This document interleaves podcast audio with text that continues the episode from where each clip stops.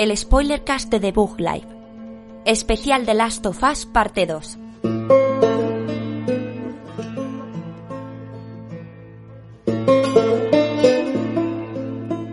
A todos, bienvenidos aquí al Spoilercast de Last of Us parte 2, que hoy es un día especial, programa especial, programa sin número, hoy estamos los tres juntos, no nos hemos metido con efectos especiales ni nada, que sería la polla. Estaría guapo, Queríamos Que esto fuera un croma y que no estuviera aquí, solo estuviera yo en su escuela de baile y Alberto estuviera en su casa. Y, y es que tenemos mucho que hablar, ya nos hemos pasado el juego, yo me lo pasé ayer de madrugada porque voy al límite, he querido disfrutarlo, he querido el frote máximo y lo he tenido al final, 25 horas de frote en dificultad normal. Y Sergio Alberto se lo han pasado una dificultad más porque son más pro player. Más hombres. Hombres. Mucho no, más no- no hombres. es ser pro player, No es más ser- hombres que Avi ni... Es es, que- es ser más pro player porque Tienes que jugar aparte más nos hemos pasado en cuatro horas menos que tú. O sea, hemos tenido cuatro horas, no menos de frote porque tú te has dejado más cosas. Mejor dejar fuertes, pero... Es decir, lo- lo- esto se resume en que Javi es un poco nubazo y ha muerto demasiadas veces. Bueno. eh, que no no he muerto apenas en el juego. Eh, yo cuando te vi jugar eh, tenías problemas de orientación. Eso me pasa un poco. Eso sí, eso sí quiere decirlo. Bueno, eh, Javier, eh, Sí, spoiler cast especial, porque aparte de hablar de uno de los juegos de la- que van a marcar época, como es este de las Dofas parte 2, tenemos eh, entrevistas con Claudio Serrano y Lorenzo Beteta que podéis disfrutar al final del programa, las tendréis íntegras, eh, para no cortarnos el ritmo un poco de hablar del juego, las he editado para que las tengáis las dos al final, y si queréis verlas en vídeo, como siempre también podéis verlas en YouTube, en nuestro canal de YouTube de Bug Live, no uno que se llama de Bug Live todo junto, que es de movidas de informática, ese no es. Ese no es el Lo nuestro. compraremos al final, ¿eh? lo vamos a comprar al Sí, final. tiene a- como 60.000 suscriptores y nosotros como 60. Les conviene, les conviene meterse. Hay que hacer cuentas con ellos, hay que hacer cuentas. Tenemos mejor marca. y poco más que decir. Así que empezamos ya con el especial spoiler cast de The Last of Us parte 2.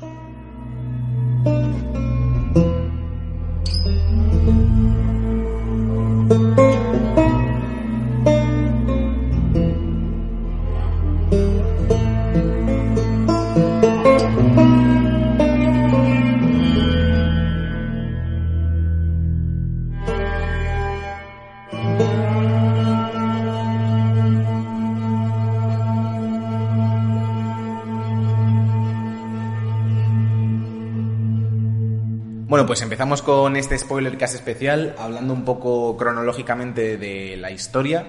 Eh, la historia nos sitúa eh, unos años después, empezamos porque sí es cierto que el principio es un poco convulso con flashbacks y Sí. demás. Sí. De- bueno, de hecho todo el juego en ciertos momentos como que te va rellenando información de- del gap que tiene entre los dos juegos, que lo hace bastante inteligentemente. Hombre, te pone los años que pasan un poco, o hace cuánto, ¿no? Pasa como un The Witcher, que, Sí. que no te dicen nada. En- son cuatro años. Son ¿no? cuatro Cuatro años. años. Tenía Cuatro 14 años. En el 1 y aquí 18. 18, 19. Eh, son cuatro años después de eh, el final de The Last of Us eh, parte 1, en el que Joel sigue mintiendo a Ellie y nos pone ya directamente con el tema que nos preocupaba a todos, que era si Ellie se habrá enterado, Ellie no lo sabrá, y está Joel hablando con Tommy, dándonos a entender que ella no lo sabe, que es un secreto que Tommy se va a llevar a la tumba y, y por Que- primera que- vez parece que Joel se está sincerando. Que por cierto, quizá una de las mejores introducciones, en plan, a nivel resumen del primer juego. Obviamente, Naughty Dog saben que no vas a jugar esto sin jugar al primero, o Claro. la, la mayoría de gente, que hay gente que lo hará, pero.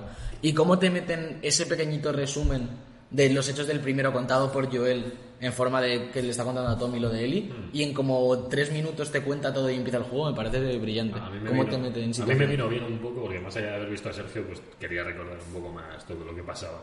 Bueno, jugar de uno a modo de precuela después de haber jugado el 2 no sé si tiene mucho sentido. Hay que jugarlos en orden. Como un flashback era gordo, pero... El problema de no jugar el 1, en mi opinión, me lo preguntó el otro día Santi, de hecho, si, si hacía falta. Y, y le dije que sí, porque a, a nivel historia lo vas a entender. En plan, el 2, independientemente del 1, se comprende y, y tiene sentido. Pero no tienes el vínculo emocional con los personajes para que te impacte como impacta esto. Es un juego que necesita un contexto muy grande. Eh, lo primero, por saber quién es Joel, eh, por sentir lo que es eh, la muerte de Joel. Es que si no, no tiene sentido. Claro, y, mm, y sobre todo por. O sea, es que la historia va de reinterpretar lo que has hecho en el primer juego, por así decirlo. O sea, lo que hace eh, ponerte en la piel de Abby es eh, tomar conciencia de los actos de Joel, que en el uno lo ves como que es, es, tu, es tu misión, como un videojuego más lineal, más típico, de tienes que ir de A a B y lo que se te interponga en el medio tendrás que acabar con ello. Y en el 2 te das cuenta de las consecuencias que conlleva acabar con o sea, sí, de todo lo que has hecho en el primero, de acabar con toda esa gente con la que has luchado, de terminar con los luciérnagas, de no dejar que Eli sea la cura, y si no tienes esa conciencia de lo que has hecho en el, en el primer juego, este segundo no, no me atrevería a decir que carece de sentido, pero sí que pierde muchísimo, muchísimo final, significado. Pero sí empaticemos incluso con la, la otra villana, la otra, el otro personaje que es Abby, que pensamos que solamente queremos vengar a Joel, eh, porque pues, Ellie tenía un vínculo con él, que tampoco el vínculo era tan, tan, tan grande, y menos con estos últimos cuatro años, que Joel le cuenta lo que pasa. Bueno, y aquí- Ellie aquí- se siente más eh, desvinculada, yo creo, a Joel. Esto luego, es, eso parece un poco por, Sí. por, por el juego, pero es que luego al final, lo hablaba yo otro día con Sergio, en la mía meter como un pequeño guiño el final, luego ya hablamos de todo.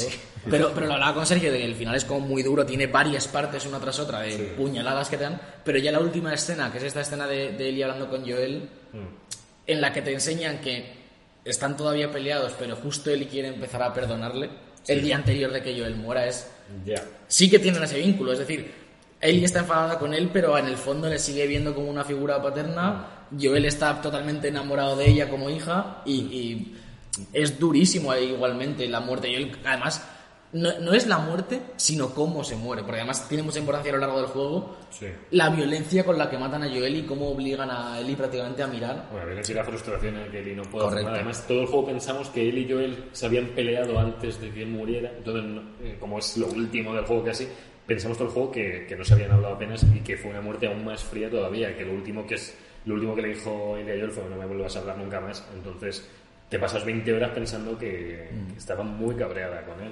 Entonces, y que había muerto. No es lo último.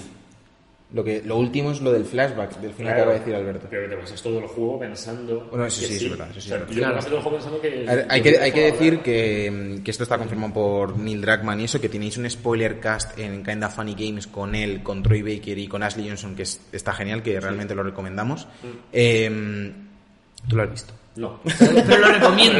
Pero lo recomiendo. Baker lo recomiendo, sí. Vale, pues en ese spoiler cast, eh, Greg, el de Game Over Greg y de IGN de toda la vida de Dios, le, le pregunta sobre esto y Neil Druckmann confirma que han- desde el momento en el que él iba al hospital por sí misma, eh, Joel va a buscarla y le pregunta y finalmente le dice la verdad, hasta el día del baile, que ocurre el incidente del baile, ellos dos no hablan. O sea, no tienen relación alguna durante esos años. Entonces, lo que pasa es que ese día del baile es el desencadenante del reencuentro entre ambos, Claro.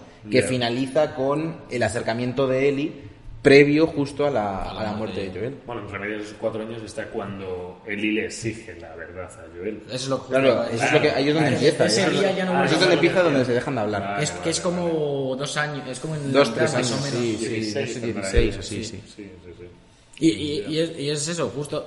Eli está todavía enfadada, lo que decía, y, y- y no le habla, pero también nos dan a entender durante todo el juego que Joel la sobreprotege sin, sin Sí. le, le busca Sí. las patrullas más fáciles, la protege eh, dentro del poblado para que no le pase nada, hasta el desencadenante del baile en el que prácticamente se pega con el otro con el otro Con el hombre del hombre bar, del bar, sí. por por Que bueno, es por- que esa escena también es brutal. Por cierto, lo del baile también lo cuenta muy al final. Digo, Sí, es la primera escena que vimos del juego, de las primeras, o sea, allí por En 2015. el E3 o no sé famoso de que parecía que les iban a ir cambiando de localización. Es que todos los vídeos que hemos ido viendo, además, bueno, además, que quiero irme un poquito atrás coger retrospectiva, de cuando vimos el vídeo de este del martillo, del codo, de todo tan, tan Sí, bestia, hostia, es verdad. que nadie se ahorcamiento. dio cuenta de que Abby salía ahí, o bueno, sí, te dabas cuenta de que No, no no lo nada. Nadie sabía quién era Abby. Claro, claro, pero yo no sabía qué importancia darle a esa escena, fue como una escena más dentro del juego fuera de contexto. Entonces, Claro, es la, tí- la típica escena que luego te imaginas que llegaba Eli o Joel Claro. a ese sitio y, no, le y para salvaba o alguna cosa así. Y no. ta- yo también he de decir que lo, lo- no, sé si lo comentamos en un podcast o más atrás, Mm. que cuando se enseñó lo de Eli tocando la guitarra al principio del todo, del trailer que viene Joel, que ahora sabemos que eso es un fantasma, por así decirlo. Que no existe, Eh, que no no existe, no, no aparece en el juego. Eh, yo pensaba que iba a ser como que estaban ellos peleados por lo del tema de la verdad y que se iba a producir el acercamiento a lo largo del juego. En ningún momento me imaginaba que fuese a ser Abby una figura relevante eh, en, en la Ah, historia y lo es. Me, me encanta cómo ese primer tráiler al final ya te estaba contando de qué iba el juego realmente. Ese, Sí, pero voy a matar sí, a todos y cada uno de ellos. Con, ahora sabemos al fantasma de Joel. Me parece Por cierto, tengo gente que se ha comido grandes spoilers del juego y el- este gran spoiler que ellos consideran es la muerte de Joel. Pero claro, como no saben cronológicamente dónde está eso, Solo se filtró la Claro. muerte de Joel a manos de Abby. Es Claro. lo único que se sabía. Que el personaje el de Abby era ese. al final. Y es claro, el, claro. vamos, De es la hecho, primera media hora. Creo que es la mejor filtración que ha podido tener el juego, porque es la que menos te va a hacer ver, o sea, no, no te va a... Bueno, ha sido dolorosa. eh, o sea, lo primero porque se te, o sea, se filtra una parte muy importante de tu juego y lo segundo porque tú no puedes decir que eso no es el final. Claro. Que eso tú ahora lo ves y dices, bueno, dentro que cabe se ha filtrado algo que pasa en las dos primeras horas de juego, pero claro, es que eso, eso Sí, ellos no lo pueden decir. Imagínate. Neil Druckmann cuando Mejor, se filtra no, no, diciendo, no. diciendo, no, no, esto es el principio. La gente se habría quedado en plan de, ¿qué, qué cojones haces? ¿Qué estáis haciendo? Pierdes, pierdes por completo el impacto que ha tenido Claro, claro. este giro en la historia. Además, además lo, lo hemos hablado nosotros fuera de, de podcast, obviamente, porque no queremos hacer spoiler, pero el momento en el que cogen a Joel y nada más llegar y le meten un tiro en la pierna, Sí. En la rodilla, sí, sí. es, es de loco. Eso sí que no te lo esperas para nada y luego ya viene todo. Lo el- peor es que Joel salva a Abby muy al principio del juego, la salva de, de morir. O sea, la habría infectado a algún bicho y habría muerto seguramente. La salva y cuando están de ahí muy tranquilos, están, bueno, ¿y ¿vosotros quiénes sois? Tal. Vosotros ven, uy, estos son, son chungos. Le meten un escopetazo y. Para mí el momento de Joel está a la altura de la muerte de Ned Stark en Juego de Tronos y todo eso. Es como un momento, al, al- bueno, al, al principio de una historia que sabes que va para largo, que de repente dices, ¿cómo es posible que mi personaje, por así decirlo, el personaje con el que un- el espectador o el jugador en este caso siente una mayor identificación, muera así, muera tan cruel, te obliguen a verlo? Es la- el típico momento en el que no va a haber discurso del malo. Cuando tú ves típica escena de que está el bueno contra las cuerdas y el malo suelta su típico discursito, ya sabes, bueno, vale, típico. Pero aquí de repente, a pelo, Eh, ¡pam! Pero es la es- es es súper. y además, esto es, es la tónica del juego para mí. Lo que más me ha sorprendido es que es todo súper natural, súper visceral y lo que realmente un ser humano en esas condiciones a lo mejor haría que. Que es lo que dices, no, un malo no da un discursito, en plan, tú estás puto loco de la cabeza, vas a matar a Joel y no te pones en plan de, ah, ahora voy a vengar. Tú mataste a mi padre, prepárate a O morir. sea, si, si mi intención es reventarte a hostias, según te pillo, te reviento a hostias. todos pensábamos que alguien iba a salvar a Joel y que él iba a poder salvarle. Lo que no te esperas es que en la primera hora y media de juego maten al protagonista del primer juego. Y, y además, Y aparte que vienes de, de- de coger sin contexto alguno a Abby. Porque a mí eso me sorprendió. En- en una hora después de que empieza el juego, estás cogiendo a Abby. Ya. Y la estás llevando sin contexto, con un chaval que parece que es como su novio, pero que tiene una mujer embarazada. Sí. No sabes absolutamente nada. Ya ves que tiene como miedo a las alturas porque vas por un risco que se cae una. Yo reconozco que ahí no sabía que iba a tener tanta importancia el personaje. Yo Ay, tampoco, pero yo tampoco, pero, pero sí que me, sí que pre- me pregunté, me, me resultaría muy extraño que solo cogieses a Abby en la, pre- en la muerte o sea, previa de Joel. Bueno, a mí, a mí me pareció un poco típica intro, un poco diferente, como para hacer, enseñarte los controles y darte otro punto de vista, pero desde luego, también lo hablamos el otro día, cuando ya coges a Abby después, en, en el, su tramo de 10 horas o 12 horas, que es que es la mitad del juego, y empiezas a ver que te dan lo que decía Javi, eh, puntos de, de, en plan, herramientas de estas para hacerte las armas, te empiezan a dar árbol de mejoras y dices, hostia, Sí. es que lo mismo no es esto un flashback, un- un- un- una pastillita y una píldora, no, no, es medio juego y me parece brillante como... Porque además cuesta coger empatía con Abby. Porque yo creo que, Sí. que seas Team Abby o Team Ellie, que es un poco la discusión que hay en Twitter y tal, algo de cariño le tienes que coger al personaje porque es un personaje carismático y, y que al final te acompaña muchas horas. Pero es que hasta qué punto es- está más, más justificada la venganza de Abby que la venganza de Ellie o al revés. O sea, Ellie es que no- igual, no está. Claro, el, mensaje, el iguales. mensaje del juego es que ninguna tiene sentido. O sea, ni Abby va a recuperar lo que tiene y lo que ha perdido por Joel, ni, ni realmente merece la pena el sacrificio que hace de alejarse de Owen, de machacarse en el gimnasio, de convertirse en una máquina lista para matar a Joel y, y tirar por la borda su vida personal. Para acabar con el que mató a su padre, no te lo, ni te lo va a devolver, ni va a mejorar tu vida, todo lo contrario, va, va a acabar de destruirla. Y pasa lo mismo con él, que tiene que vivir el camino que ha vivido Ali hasta la muerte de Joel, pero ella hasta la hasta la intencionada muerte de Abby. Claro, y, y para mí la historia, por lo que me gusta un poco más Abby como personaje y, y me he identificado más con ella a lo mejor, Por los es, aparte, porque está igual de mazada que nosotros tres, eso está claro. es porque al final, en la escena ya del barco, de las lanzas, cuando te estás pegando, última pelea, que ya estás, además, luego lo hablaremos bien, pero súper incómodo a, a nivel de controlar a Ellie. El momento en el que Ellie es la que, después de haber hecho una especie de pacto de nos vamos cada una por nuestra cuenta, ya está, se ha acabado, encuentras a Abby destrozada ahí, colgado un palo, el Lev que está casi muerto también. dices, vale, nos vamos cada una por nuestro lado. Y es Ellie la que no es capaz de asumir eso y la vuelve a coger y te empiezas a pelear. Ahí es cuando yo me di cuenta en plan de Abby como que ya ha conseguido superarlo un Sí. poco, ¿no? O- Y decide ignorar eh, eh, a Ellie y todo lo que ha pasado. Y sin embargo, Ellie no es capaz y sigue hacia adelante hasta el final y al final Bueno, lo pierde todo. Sí, pero ta- tampoco, tampoco creo que, mm, que, que creo que se está, que está pasando que se pueda criticar eh, más lo que hace Eli que lo que hace Abby. Porque la única diferencia realmente en sus actos es que Abby sí ha logrado lo que ella quería. Abby deja ir a Eli porque cree que no tiene nada que ver ella y solo quería a Joel porque fue el que la mató. Claro. De hecho, no sé ni siquiera si se acordaría de quién era Eli en Sí. específico. Bueno, puede que sí. se acuerda porque es la niña de la cura. Pero Sí. que puede que puede que ni se acuerde Ya. en ese momento, un momento como muy tenso Sí, de que acaba de matar. Sí. Pero pero es que él no lo ha conseguido. Ya. O sea, el, el- el- la muerte de Joel para Abby es la muerte de Abby. Sí, para sí, está él. claro, está claro. Y, y entonces no creo que se, o sea, no creo que se puedan comparar. Las, las dos son ridículas. Y creo que el mensaje del juego va mucho más allá de la violencia es inútil.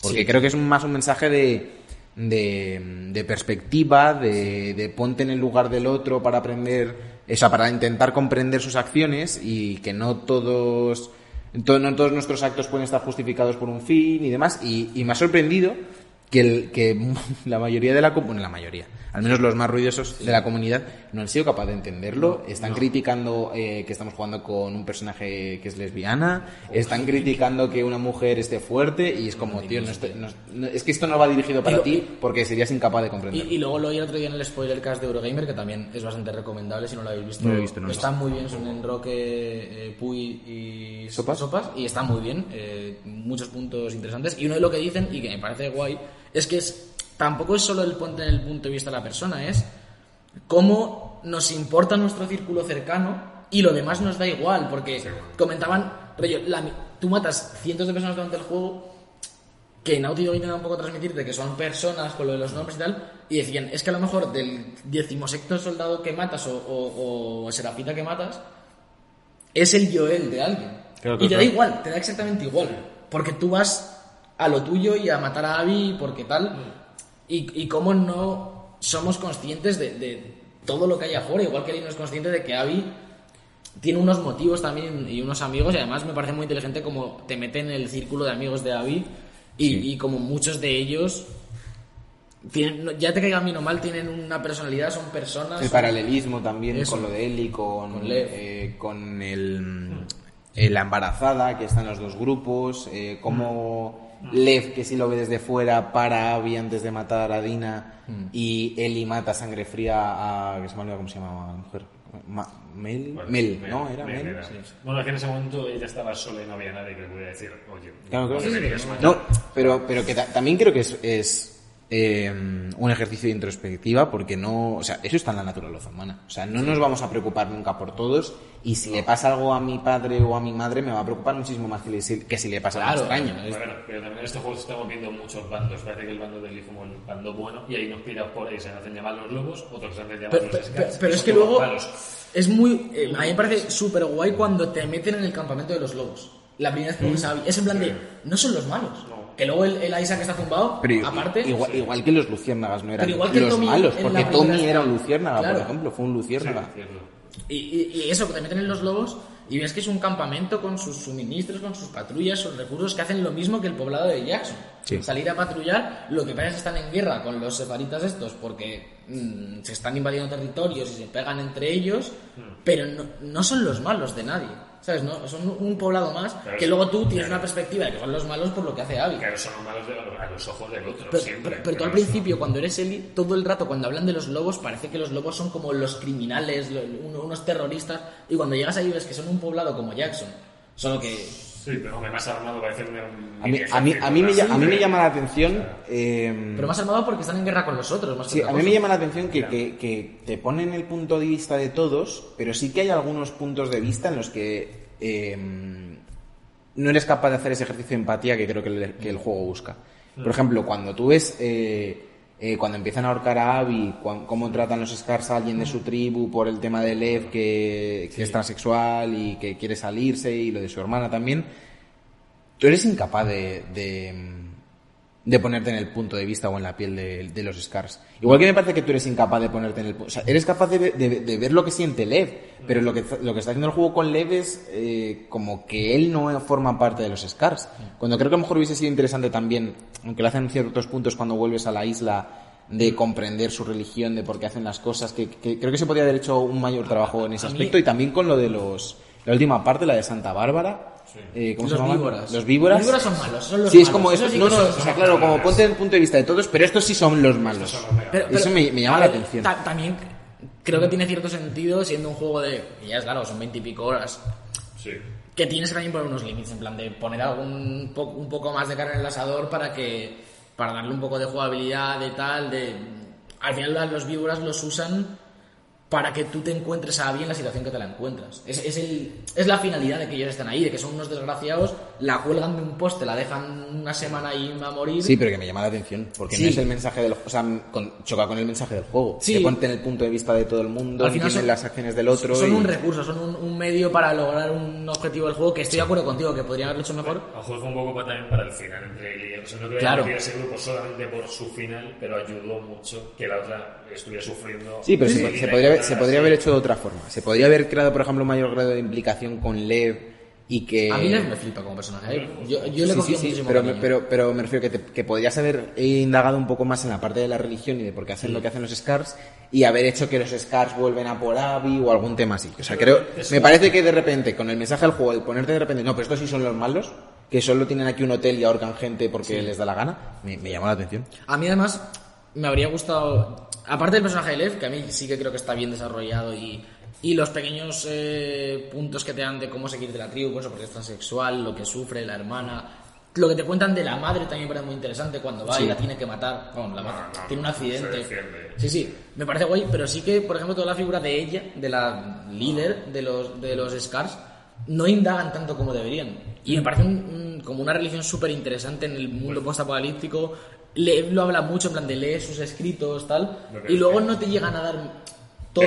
Pero estamos equiparando dos grupos de uno el medio ejército, otro los que intentan sobrevivir y luego una secta religiosa, que es una secta. Puedes llamarlo grupo o religión, pero es una secta que tiene unos valores mm, porque lo puedes ver. Hasta, hasta con el mensaje del juego cuadraría intentar ponerte la piel de la gente de la secta, sobre todo tiene un personaje como Lev que lo que hace es, en parte, mm, meterte en la piel de un Scar, por así decirlo.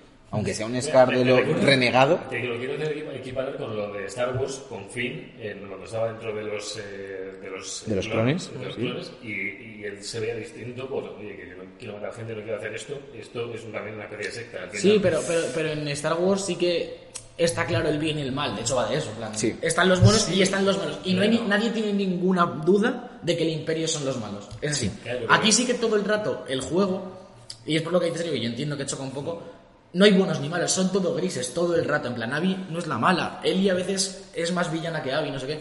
Los lobos no son tan malos, los de Jackson no son tan buenos, no sé qué. Y de repente tienes un par de facciones ahí que son claramente malos. Y es como...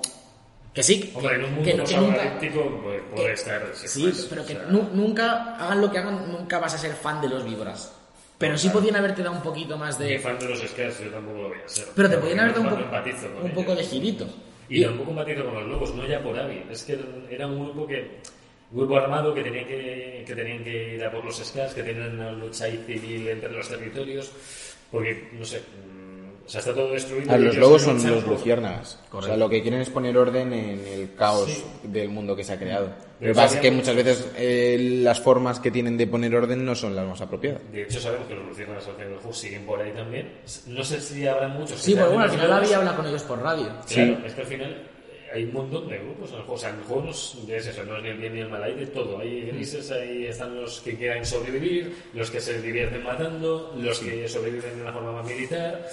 No sé, que el juego te da todas las perspectivas de meterte donde más te guste, donde más empatices tú. A lo mejor si eres alguien más atado a la religión o tal, puedes empatizar con. Sí, pero, pero el juego, el juego no, hace, no hace por ello y, y, por ejemplo sí que hace porque te identifiques con los lobos. Porque además en los lobos se ve muy claramente como el líder Isaac está loco y sí que es una figura un poco más de villano, de también llevado por las consecuencias al límite, a necesitamos recuperar el territorio y tal.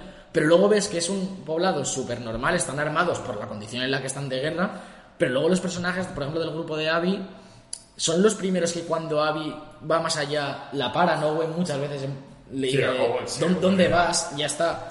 Son personas normales y con, lo- y con los Scars no hacen tanto ese ejercicio más allá del Lev. Es que Ogo me parece el vez de los locos. O sea, era un hombre que decía, oye, pues yo no quiero seguir aquí matando gente. ni- Sí, ni- sí, es sí, sí, Es los mismos que meten los paralelos en todos los, los lados, menos en lo de menos con Eli, porque no. Ellos sí que no hacían nada extraño, ni iban a por territorios, ni iban, sí hacían patrullas, iban controlando a los infectados, pero era el grupo más, eh, más pacífico, entre, entre comillas. Entonces, no sé.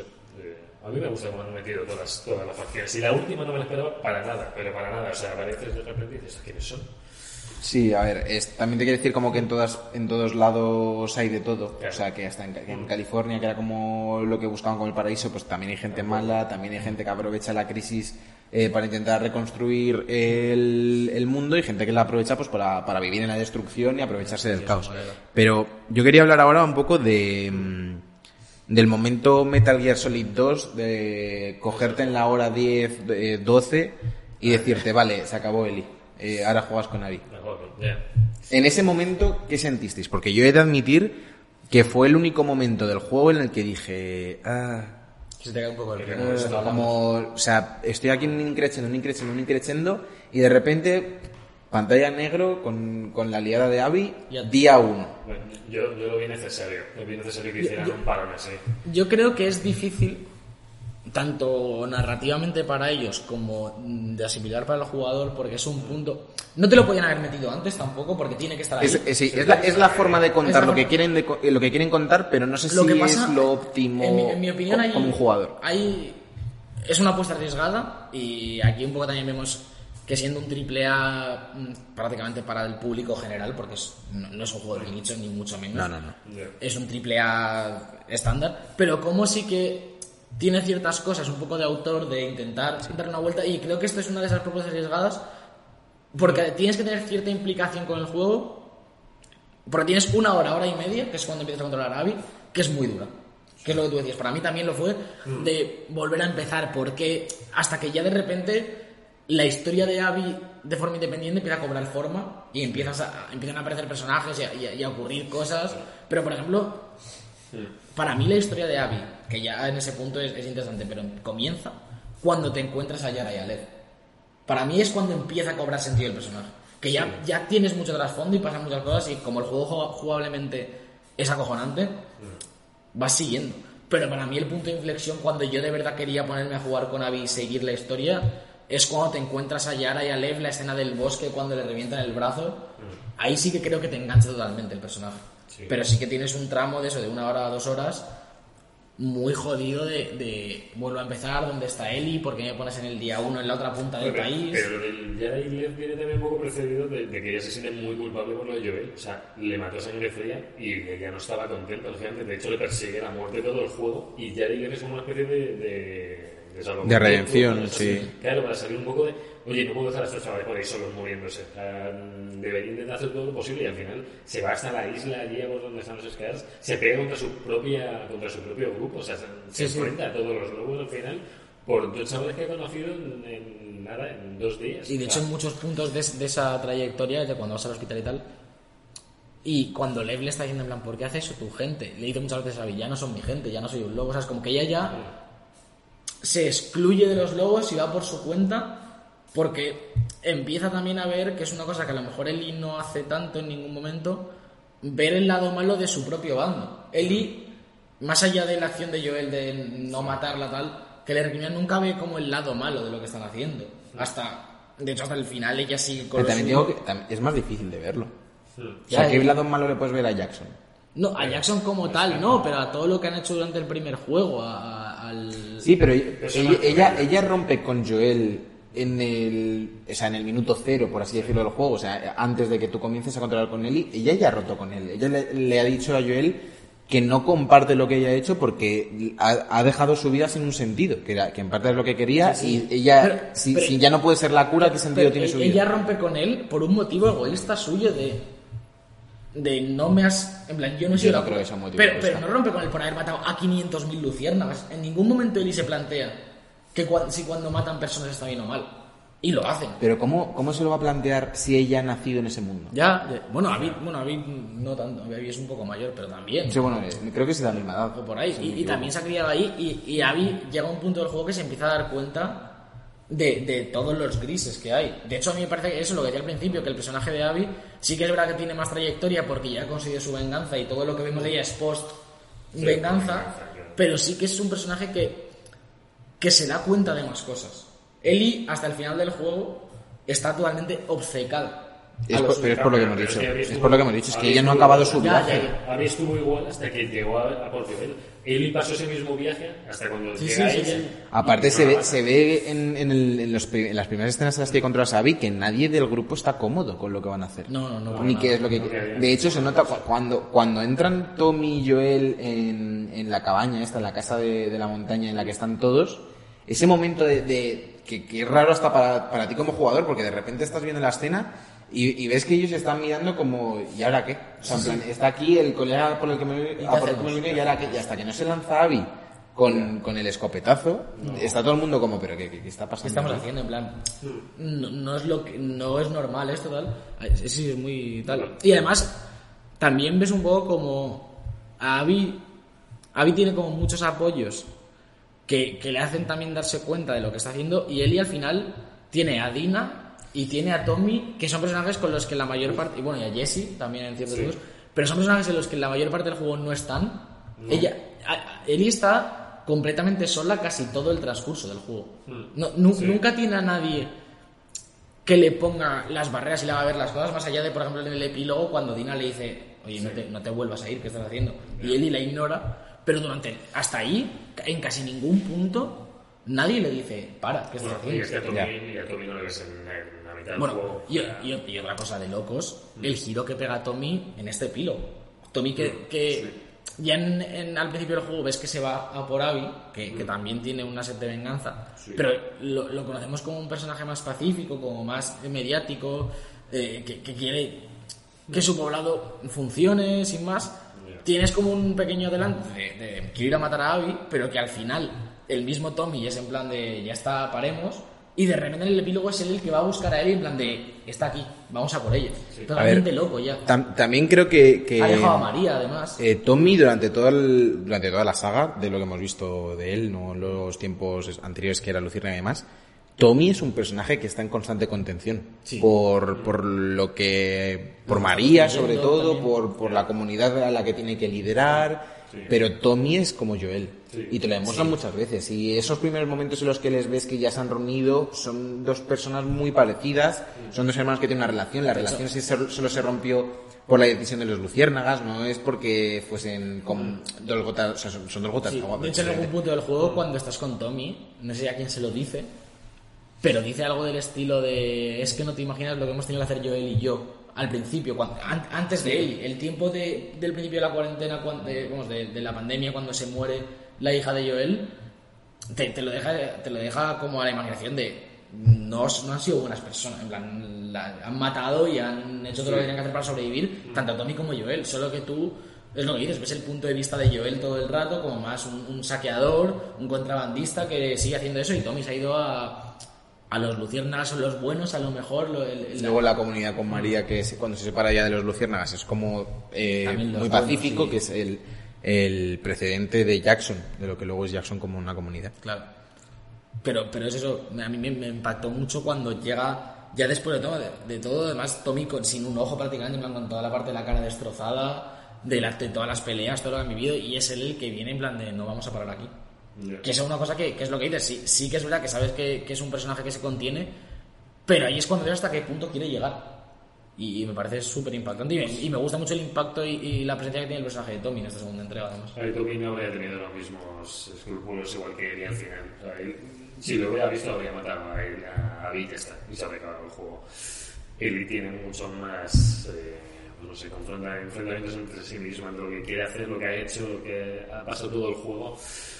Pero Tommy no, Tommy tenía esa, esas dudas. Tommy es, mi- mira cómo se gana medio cuadro suyo. Lo que vemos en una de las mejores escenas del juego. A mí me, me encantó ver que hay un enemigo que es el francotirador que te hueles que es Tommy, porque... Yo no me lo olía, eh, Yo sí, la verdad. Yo sí, Yo cuando- porque estoy muy metido en la acción, de repente hay un francotirador, ni me- no me esperaba que fuese ese. Yo es que sabiendo que él, vimos flashbacks con él, con él y que era muy bueno desde lejos, era francotirador, llevaba siempre un Ya, fusil de sí, caza. sí, es verdad. Yo, yo lo oí enseguida y digo, espero que no sea Tommy, no quiero que sea Tommy porque estamos yendo a por él, le vamos a matar. Y al final se carga la mitad del escuadrón de Abby, se carga a Manny también, casi mata a Abby también, le salva a Lev y al final huye, pero... Para mí es un punto muy curioso porque una vez más te hace la de las dos caras de la moneda el juego. De, de- Hombre, tú si ya te habías dado cuenta es un poco distinto, pero yo, por ejemplo, que ves un Claro. francotirador, me está puteando, vaya hijo de puta, se ha cargado no sé quién, luego se carga Manny y eres joder. Y de repente cuando llevas loco, en plan de lo voy a reventar, me lleva jodiendo la vida 20 minutos de juego, te ves que es Tommy. ¿qué cojones? Sí, es un punto bastante bueno. Porque te pilla también en la mitad más o menos del arco de Abby y yo no me esperaba... O sea, te recuerda en plan, tú, tú, tú sabes quién es este. O sea, te, te- te lleva un momento de, de, de ¿De sacarte del juego claro. bien, por así decirlo. Y además ya es, es uno de esos puntos, mm, casi de los primeros puntos que te pone la cuestión sobre la mesa de cuál es tu bando. Plan, Hay bandos, no hay bandos. Y luego ya esto ya lo empieza a retomar, que además justo no queda mucho del juego cuando ya llegas al teatro con, con Abby y te peleas con Ellie, que es lo mismo, que estás en... eh, además impacta mucho el punto en el que ya vuelves al punto de partida, donde te han puesto a jugar con Abby, y has vivido todo y lo ves de una forma totalmente distinta. De, de cómo Abby en ese punto ya no busca venganza contra ella ni nada, simplemente mm, va a matarla porque la otra está yendo a por ella, sin más. Es como, un, como una defensa. A pensaba que dejado viva a él, eh, no iba a ir a por ella. Pues, oye, te dejo vivir y luego vuelvo a dejar vivir una segunda vez y ya mm, sí que iba A por ver, ella. ta- tam- también eh, tienen que, o sea, cuando cuando Eli se queja eh, y lo, lo externaliza verbalmente, lo de mi vida, o sea, has dejado mi vida sin un sentido y se lo echan cara a Joel por el tema de la cura. Creo que también las dos encuentran un sentido eh, a su vida en la venganza, es algo que le pasa a, mucha gente en nuestro mundo también.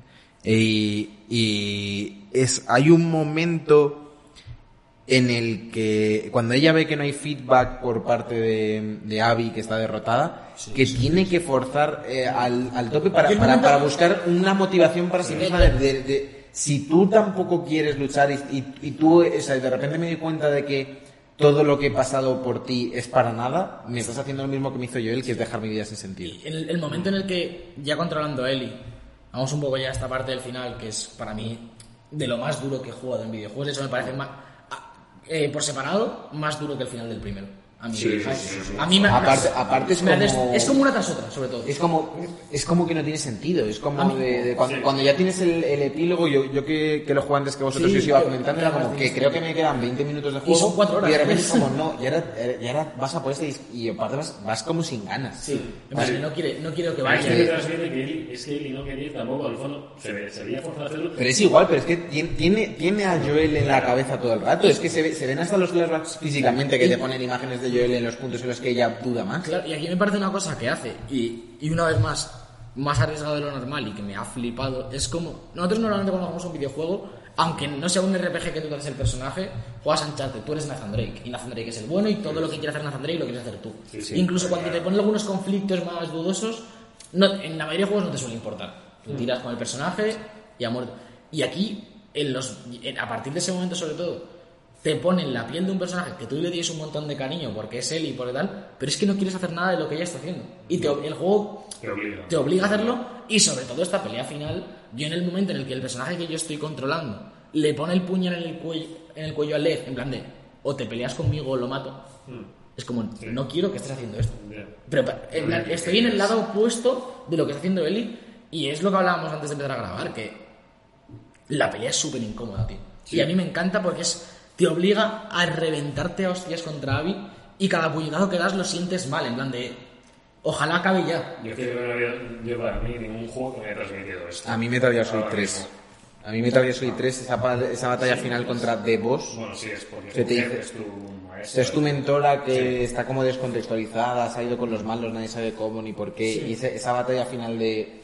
mm, Sí, es, lo que nos toca como eh, somos mercenarios, eh, esta es la vida que hemos elegido. aquí hemos tenido más contexto por todos lados, entonces es más Bueno, eh, o sea, me refiero. la- me, pa- me pa- me parece. Me parece. Bueno, pues equiparable. Sí, sí, equiparable. Pero Y, sí. y luego también, la- también me recordó un poco, sí que puede ser un poco más trivial, también por, por la, la preconcepción que se tiene del juego, errónea en mi, en mi opinión, de, de GTA V, cuando al final del juego te obliga a matar a uno de los tres personajes. Ya. Te dice, tienes que matar a uno de los tres personajes para poder, que el resto puedan seguir con su vida, por así decirlo. Es como. Claro, pero aquí es, es eso, es, un, es más cinematográfico y también por Aquí eso- es más maduro, o sea, Es- creo que, creo que está llevado de una forma más madura, no más Y, cinematográfica. y- y yo, de hecho, quiero hablar del momento, ya que estamos en el final, de cuando le arrancan los dedos, que por ejemplo, viendo el spoiler que has comentado antes de Eurogamer y otros tantos, como que mucha gente se da cuenta de lo de la guitarra cuando Eli coge la guitarra. Yo, en el momento que le da el mordisco a Abby, Ya. lo pensé automáticamente. Plan, sí. se ha acabado, lo ha perdido todo. Y además es que yo mm, también. Aparte, yo no, me, yo, no me, yo no me creía que le hubiese arrancado los dedos. O sea, cuando la veo morder, digo, bueno, le estará mordiendo. Yo- no- cuando le arrancó los dedos. Yo, sí. ese- yo en el momento que muerde, eh, eh, el- ese frame que le pega al mordisco, digo, joder. Porque, en plan, no lo sabes, dices, como se los haya arrancado, está, está jodido, lo ha perdido todo. Y cuando ya la ves acabando la pelea, que está todo el rato tapándose la mano, yo ya lo sabía, digo, le ha, le ha- le ha arrancado un dedo mínimo y, y me parece súper bueno el plano cuando vuelves a casa y el primer plano es de la mano sin los dedos. Sí. Y dices, Que aparece, parece al del puño. Sí. El principio, cuando aprieta el puño y demás. Eh, sí, luego el, el recurso también de hacerte tocar la guitarra, eh, que es como tu vínculo con Joel Y con, no y con- Dina y demás, y te faltan notas porque estás rota, porque no eres la misma persona que eras a- al principio mí, de todo esto. Ya no solo eso, que eso es como el culmen, pero desde que llegas, ¿cómo te hace registrar la casa? Una- a mí me provocó una ansiedad, en plan de, de ir corriendo, en plan, corriendo por la casa de habitación en habitación, en plan de no están. El, te lo transmite directamente, me pareció increíble. Y ya, y ya llegas, además están todas las habitaciones abiertas, menos la de la guitarra, que te hace abrir la puerta. Yo es que subí directamente a la guitarra. Yo, no, registré toda la casa, en plan, que tienen que estar. No, Ahí no están. yo yo, yo vi que se había acabado todo ahí. Yo busqué un poco por debajo, pero fui también arriba rápidamente y al ver la puerta entreabierta dije, debe, debe ser aquí. O sea, lo- ya de cara al final y, y concluyendo un poco con el, con el spoilercast, eh, eh, ¿veis más posible el 3 que el 2, por así decirlo? O sea, del 1 al 2 yo creo que fue como retomar la historia, que, que lo han hecho bien porque tenían realmente tenían una historia que contar y lo han hecho excepcionalmente. Eh, pero a mí ahora sí me falta, por ejemplo, o sea, sí, yo sí quiero ver la redención de Eli. Porque por mucho que la gente diga, bueno, es que Eli es gilipollas en el juego, yo, yo me sigo identificando mucho Sí, con sí, está claro, y sí. yo soy incapaz de, de no pensar que yo hubiese hecho lo mismo Sí, sí, sí, cuando veas lo de Joel. Es que, a mí me parece un personaje increíble. O sea, a mí lo que me ha gustado sobre todo este juego, aparte de- de- del juego en sí, es cómo introduce el personaje de Abby, por eso me ha gustado tanto, por eso es un personaje nuevo y lo bien traído que está. Pero obviamente Ellie es Ellie, y esto es así, y, y la quieres como a tu hija al final, porque es que es, un- es- para mí yo lo dije, creo que lo dije en el top 50, me parece el, o si no lo dije en algún streaming hace poco contigo, me parece el, el personaje mejor construido de la historia de los videojuegos, como, como personaje individual, junto con algunos otros como Elisa y tal, pero es que me parece incluso mejor. como Elizabeth, como construcción. No, de como me- Elizabeth más como medio para contar algo. Sí. Pero a mí como personaje individual, como... Es que es una persona al final y, y cómo te identificas y sobre todo en esta segunda parte con, con la animación facial que tiene también. yo sigo viendo que es que desde el principio Billy no, es que no quería ir. Es que desde el principio se veía que no quería ir. Se, se, se siente obligada desde el principio del juego a ir a buscar venganza. Ella no estaba. se- lo que dije, digo, Hombre. ¿en qué momento veo a ir- a Ellie cabreada de narices a por ir a por Joel? En ningún momento lo ves así. No dices, joder, si mata a Hombre, sí, el el diálogo con Tommy.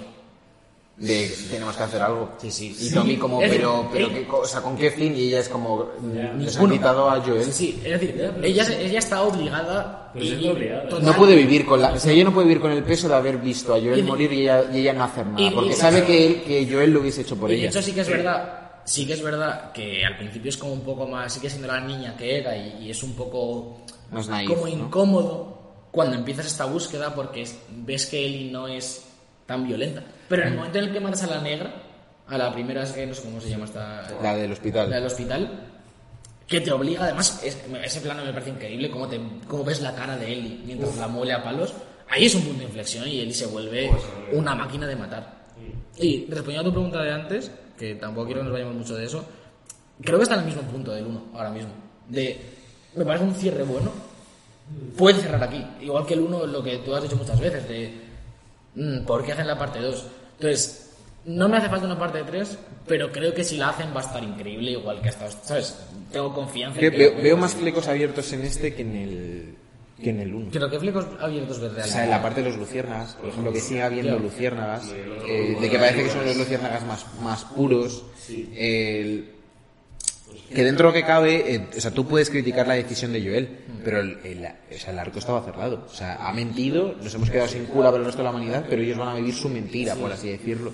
Que es lo que intenta hacer la gente. Sí, bueno, eh, pero- haciendo una comunidad como Jackson, que es intentar vivir su pequeña mentira dentro del mundo de mierda en el que Pero están viviendo. aquí me parece un poco el mismo concepto de cierre de se ha acabado la historia, porque sí, creo que la historia de venganza que quiere contar. Pero, pero tú no, pero no te lo cierra tanto. O sea, tú no sabes, o sea, ¿dónde va Eli?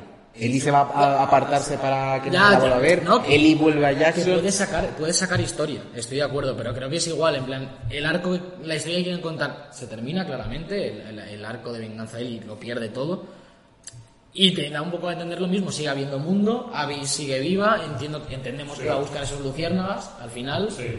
Yo supongo que Eli vuelve al poblado a buscar a Dina, pero a lo mejor no, es que puede sacar una tercera parte en la que Eli lleva viviendo en una cabaña un año. Yo creo que También. Eh, A mí no me dejó mucho más alegría que este. Yo en este- en el otro sí que llegué a pensar, pensar joder, pero necesito más. En este estoy como. Es que me he quedado tan, tan saciado del juego que no noto que sí, están los luciérnagas, los víboras, está Tommy todavía, está vivo, Tommy voy a buscar también a, a Abby. Pero no sé, Ya. no, no noto, no noto lo mismo. Es que noto que el personaje se ha llenado, Abby como personaje se ha completado. Abby sí, Abby yo no volvería a tocarla ya. O sea, si hubiese una- un 3, que no saliese Abby. Yo quería algún guiño o algo así, pero no... Bueno, sí, hombre, algún guiñito de No, la, es- la mazada Pero. ¿Qué, qué tercer juego La redención, tío, la redención. Ya, y que necesita otro LED y otro niño para... No, pero- No, no, yo creo que ella, ya- ella, ella ya, no, ella ya tiene el, o sea, ella ya se ha dado cuenta de los errores que ha cometido. Ya. Y yo, yo haría un, a mí me gustaría ver una historia de Eli, Yendo a los luciérnagas otra vez, a lo o mejor. sea, intentando recuperar a Dina, dándose cuenta que no puede, o sea, que, que no es lo que Dina necesita, que no, que ella ya está rota y que siempre lo estará, y eligiendo que, su- que, el, que el propósito de su vida realmente ahora lo único que le queda, ahora sí que sí es intentar sacrificarse como pueda para, para salvar, entre comillas, o para encontrar una cura al, al virus. Yo- y no, y no me pare- no me parecería dar un, un paso atrás respecto a madurez en la historia ni nada, me parece que es una historia completamente Lo de la válida. cura, lo hemos hablado fuera del podcast varias veces. Yo he visto menos que en este juego se profundizara más en el tema infectados, porque se ve que sí que ha evolucionado y eso es peligroso también. El virus sigue evolucionando, hay bichacos más grandes. No hemos hablado de la mega escena del bichaco en el, en el punto cero este de la ciudad, que es increíble, que te mete los cojones en la garganta y, y la tensión de narices. Lo, lo- lo vi, lo vi. lo vi por ser play. Pero no estoy dando a bajarlo, que lo has visto también. Pero no sé dónde está, hablé que diga con esto. Sí, que te, Ah, que es la parte del virus que no está Eso, eso, que la verdad que, que yo creo que si hay una tercera parte tendría que ir más por ahí. Tiene que ir un poco más Sí, por el- volver. ¿Qué va a pasar? Eli, Eli podría tener ese objetivo suyo de Claro. ser por fin la, La cura. cura, claro. Pero a mí sí me parece inteligente que no tengan casi ninguna importancia a nivel de argumento lo- el virus en esta segunda parte. Sí. La, tiene, la tiene a nivel jugable porque están ahí, pero sí que creo que el, que el 1, como primera presentación de este mundo, lo importante es el, el virus y curar a la humanidad y, y- y esta niña inmune. Y el segundo es un juego de personas, de relaciones, de sentimientos y, y- y ahí no tiene nada que ver el virus. El además me gusta mucho cómo con los tres poblados, cuatro que te enseñan en el juego, ves como que ya se han acostumbrado a vivir así. Como que Sí. es la nueva normalidad un poco, ¿no?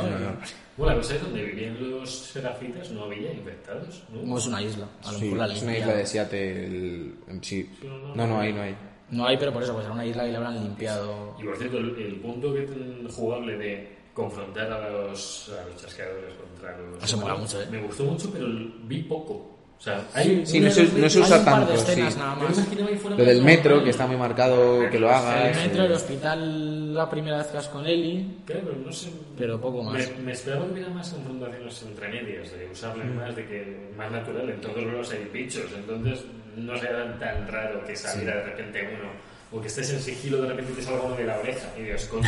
Lo- y a mí me gusta mucho a nivel jugable también la cantidad de recursos que te da para la parte de acción. A mí una cosa que me ha encantado, que además creo que tú me dijiste que no habías mejorado eso, Sergio, es lo de las flechas explosivas. Joder, A mí me parece que son la leche. Hubo una parte- en la parte del final de en Santa Bárbara, creo que era, que hay una parte que están tres hablando como de cachondeo, están ahí no Y sé qué. metes una flecha Coge y- la flecha bueno, y medio torso, ¿vale? Sí, Sí, claro, sí. pierna.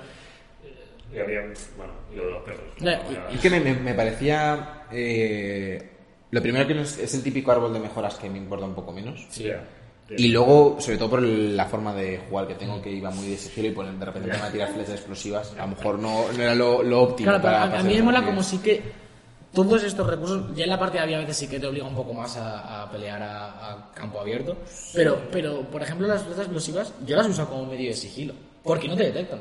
Las- saben que hay alguien, Bueno, claro, sí. Es que, o sea, se vale. ponen sí. alerta, pero es decir, tú- me gusta porque la mayoría de medios que te da el juego, aunque sean medios muy agresivos como las bombas, las bombas de humo o las flechas explosivas, los puedes usar en varios modos de juegos, en, en, varias- en varios estilos de juego. Y obviamente tienes una flecha explosiva y saben que hay alguien. Sí. Pero no te ven. Y con todas las mecánicas que te da del cuerpo a tierra, de las hierbas y tal, O sea, esa confusión a veces te viene bien. del cuerpo a tierra y que yo descubrí más o menos a mitad del juego, te podías lanzar para adelante. También te podías lanzar, te puedes lanzar Sí. para Sí, sí, atrás sí, sí, sí. También. ¿Sí? es- Sí, he hecho. Y hay, hay Al algunas, hay coreografías Sí, sí. de locos. Sí, sí. Ves vídeos en Twitter de gente que ha- haciendo coreografías ¿Habéis como hecho, buscadas. ¿Habéis hecho lo de saltar desde un Sí. alto a alguien encima? El patadón, el patadón me, me flipa, tío. Yo, yo le hice el otro, porque lo vi en, el- en un vídeo del Sunny Legend este, en, en el- en la emisora de tele, que hace una Sí, increíble. vídeo también. Pero es que yo vi, luego hice en Santa Bárbara, estaba como en un risco, abajo había dos zombies, típico risco que se salta hasta hace daño. Y salta y le clava el puñal, en plan, rueda con él un poco y se lo quita de encima, es acojonante. Dios. La coreografía, en plan, como- la animación que hace es tan Yo en esa parte me intenté tirar encima de un zombie y no logré darle. No sé qué pasó, que me esquivó y no le... Me gusta mucho, por ejemplo, cuando con Abby eh, podías también correr a típica plataforma que, le- que te puedes subir, saltabas como encima y desde- saltabas desde ahí y le podías dar una patada en la cara. Sí, era brutal. Sí, sí, sí. Como sal- saltando con el cuadrado, en una lo hice, saltó y, la, y le di una patada en la cara. Súper natural que, que no hemos visto ni el 80% de todas las animaciones. Hay un que montón de este animaciones, es una locura. Que hay una barandilla, hay una cristal, hay una casa. Sí, sí, sí, le- que le pega contra el cristal o contra la barandilla o le tira. Sí, Y a los infectados y a los humanos les hace diferentes cosas, además. Es que Hay, hay, una hay cosas que son absurdas, cosas como que ya hemos hablado como la de la cuerda que hablamos otro día en el análisis, pero por ejemplo hay un momento que lo habla todo el mundo y me parece, y tú como animador y como sabiendo de modelado y tal, lo entenderás también, la escena en la que se quita la camiseta de Eli Ah, sí, sí, sí. es, es, es de salados. En plan, cómo la camiseta no tiene ningún tipo de clipping, cómo se le marca la cabeza, es, es, es enfermizo. Es enfermizo el, el cuidado que tiene cada, cada cosa del juego. Y por ejemplo, la cara que pone Eli cada vez que matas a alguien, tú puedes girar la cámara mientras haces Sí, sí, sí, sí, y sí. tiene una Es cara de locura, rabia. Es una locura, es una locura. Los jadeos, cuando, cuando llevas mucho tiempo corriendo el, el tema de que notas los jadeos, de que no... o sea, es el típico juego que, te- que tienes, puedes correr todo el rato que quieras, pero en este notas en el punto en el que, vale, no estoy jugando bien porque está, la colega está, eh, Está muerta. agotada.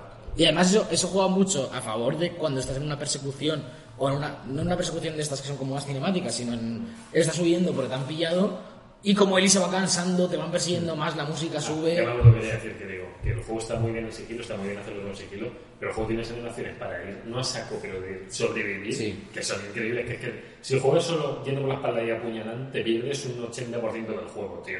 para mí. Porque es que está tan bien hecha la acción, con todas las armas, el cuerpo a cuerpo, lo que les lanzas, los que se te vienen. Hay tiempo para todo esto, ¿no? sé, juego- hay momentos Sí, del juego en el que te obliga a la concentración y puedes disfrutar también de, Sí, sí, de sí, eso. Está muy bien, está muy De bien. hecho, de hecho, creo que intentando jugar a sigilo, en plan, yo que es como yo intento jugar, rollo, ir siempre a- al máximo sigilo posible, acabas disfrutando de todos los palos del juego también porque muchas veces te van a pillar. Es que hay escenarios con muchos enemigos a la vez, Hombre, con muchos Y enemigos. que parece una tontería que, es, que en muchos juegos no lo vemos que nos disparan y se estremece un poco el jugador que te mete un escopetazo a medio Te caes te caes, te deja la media para arriba y no, y no le das en la cabeza según te han disparado. Los Casti- castiga mucho. Es un, juego, castiga. es un juego que castiga mucho y de forma muy Está lógica. enfrente de un pavo que te está disparando, no sé qué, le vas a disparar tú después según te dispara. O sea, Y luego lo que comentamos también fuera de cámara, el- ese combate entre Abigail y que, que Alberto dice que le molesta un poco la IA, a mí me parece un momento brillante. Un momento de te vas a enfrentar a ti mismo, de ponerte delante del espejo va a ser, va a ser el, el punto álgido de enfrentamiento, porque la última pelea es como más decadente, por así decirlo, la de la playa, pero esa en, en, en las parte, en la parte de abajo del teatro con Eli poniendo minas, eh, estando pendiente del ruido que haces, escondiéndose, es como que te...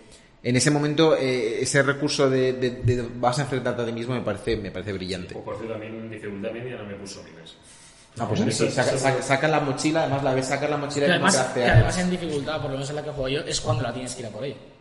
O por lo menos a mí me... Yo es que me, me ponía a dar vueltas hasta que la pillaba más o menos por detrás, botellazo y Sí. corría hacia ella. Sí. No, yo, yo jugué Por más esquivaba las botellas, que eso me flipó. Es Esquiva como, como, como la vieses un poco directa, no es como un chasqueador que le tiras una botella y luego No, la no, te la atacas. esquiva, te la esquiva. Si se la, si se la tiras y ella tiene tiempo de ver que viene la botella, la esquiva.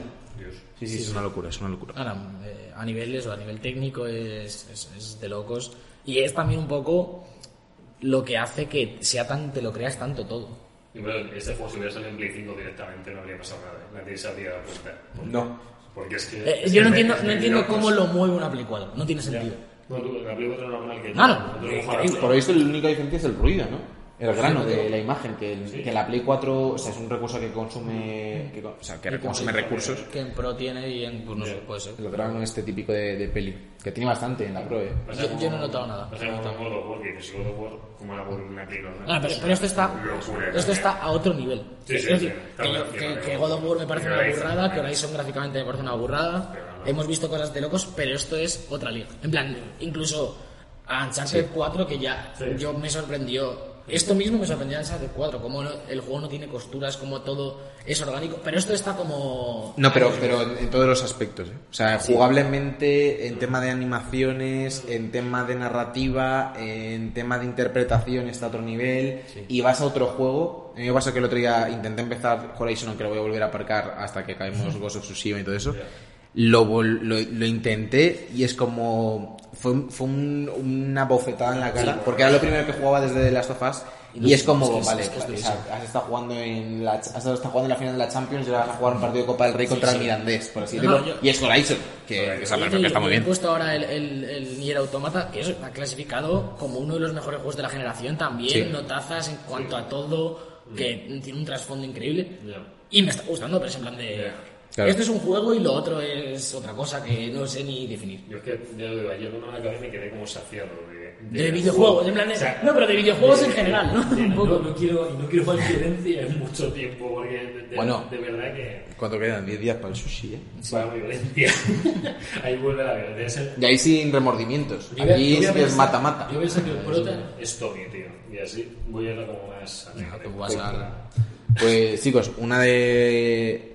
Una Pero, pero yo voy a decir que o sea, uno de los factores eh, más importantes a la hora de meterte en la piel de los personajes son las interpretaciones de los actores, así que ahora os dejamos con las entrevistas que les hemos realizado a Claudio Serrano y a Lorenzo Beteta, a Tommy y Joel, respectivamente. Tommy y Joel. Eh, os agradecemos sobre todo a, a vosotros, a Claudio y a Lorenzo, haber venido a hacer la entrevista.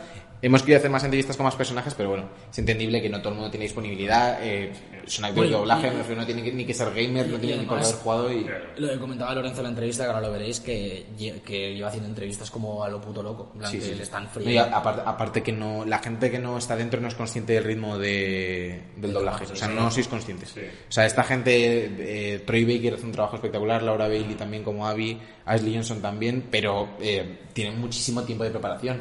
Y a ver si es algo que, que podemos eh, intentar arreglar, el no ir con tanta prisa, aunque se hace un trabajo espectacular para la prisa que se hace, porque cuando, cuando te enteras que Lorenzo iba eh, solo X días a hacer X frases, que ahora lo comenta en la entrevista, se te caen los huevos al suelo. Es de decir eso, o sea, Troy Además- Baker, papelón, pero es que Troy Baker lleva años metiéndose en la piel de es una pregunta que les, que les haces tú, además, de lo primero que vais a ver en la entrevista, cómo habláis de, de la preparación, de cómo el personaje tiene un mock-up, de- de- del, del transcurso. Además, con Claudio hablas de, de la progresión de personaje y lo vais a ver, en plan, no conocen la progresión de personaje. No, llegan, les dan cuatro líneas. Eh, está Contexto. Joel, que es un hombre de edad eh, media, eh, luchando porque van a raptar a Ellie.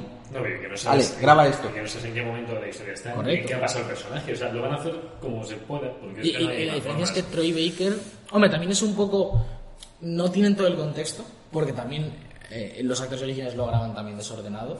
Sí, pero tiene- bueno, este no sé si lo han grabado desordenado, ¿eh?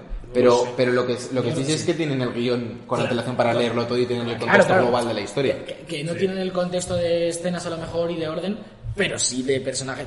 Aparte, tienen al estudio ahí porque lo graban con, el, con, con los responsables de un director, pero claro, sí.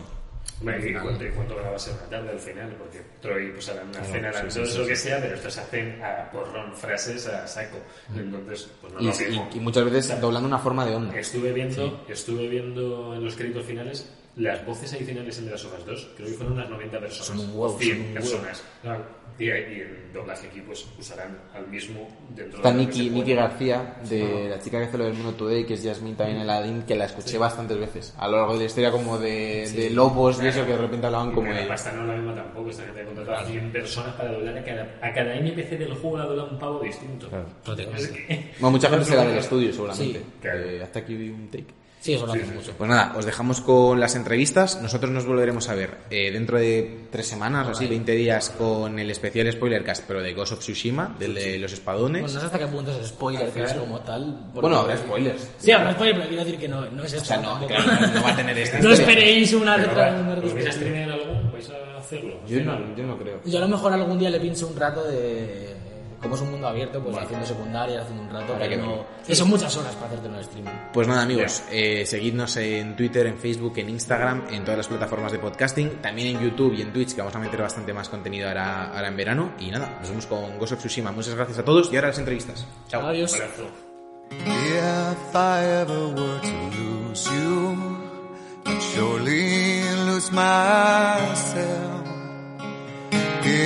Everything I dear, I'm not found by myself. Try and sometimes you'll succeed to make this man of me. All my stolen missing parts I've no need for anymore I believe I believe Cause I can see How our future days Days of you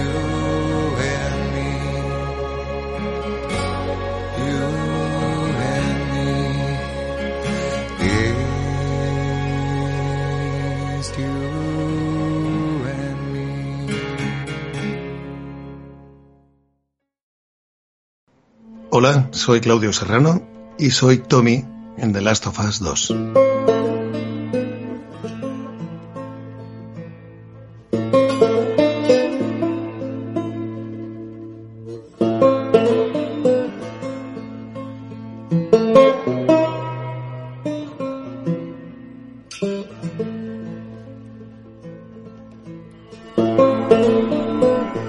Hola, buenas a todos, bienvenidos a este especial de The Book Live, este especial Spoilercast eh, de The Last of Us Parte 2. Hoy tenemos el privilegio de contar con nosotros con dos de los actores que eh, encarnan a los personajes principales en esta aventura de Naughty Dog. Empezamos con la entrevista con eh, Claudio Serrano. Claudio, ¿qué tal? Hola, muy bien, encantado de estar aquí con vosotros.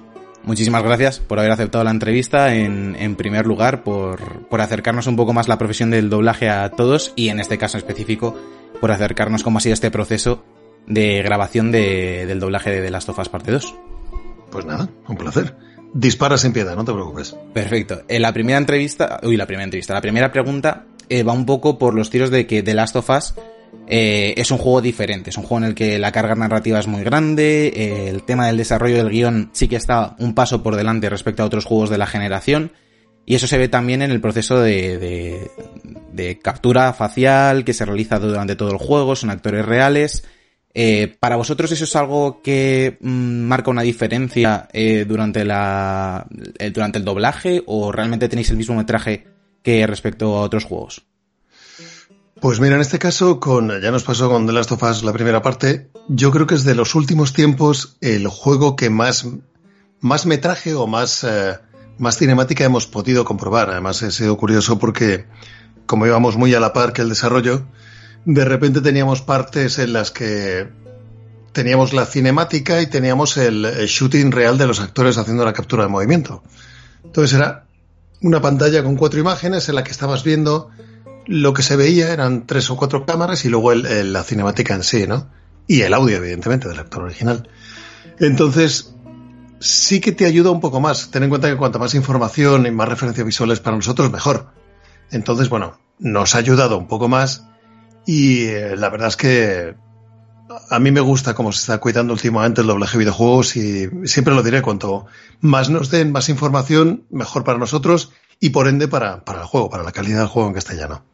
En este caso también ha sido un poco especial porque el juego ha sufrido varios retrasos a lo largo de su desarrollo y aparte hay que sumarle eh, todo el tema de, del COVID-19 en esta última recta, se adelantó el lanzamiento. ¿Os ha afectado de alguna forma en, el doblaje? Sí, sí, sí, porque había. Empezamos hace ya bastante, la verdad, no, no sabría decirte cuánto. Y no habíamos acabado cosas cuando ya veíamos que se nos venía esto encima. De hecho, que adelantar ahí deprisa y corriendo como pudimos. Y bueno, en cuanto. Yo no sé si nos dio tiempo a acabarlo todo antes, fíjate. O ha habido alguna cosita, alguna frase, alguna cosita de última hora que lo hemos hecho pues casi durante, durante el COVID desde casa, oyendo al estudio, cuando ya se levantó el estado de alarma, pero vamos, hemos ido con, la lengua fuera. A ver, lo, nosotros menos, la gente del estudio y eh, Fernando Elegido, que es el director de doblaje del juego, más, pero bueno, hemos, eh, se ha llegado, que es lo importante. Luego también te quería hacer una, una pregunta, un poco tirando por eh, tu experiencia en Days Gone, otro exclusivo de Sony.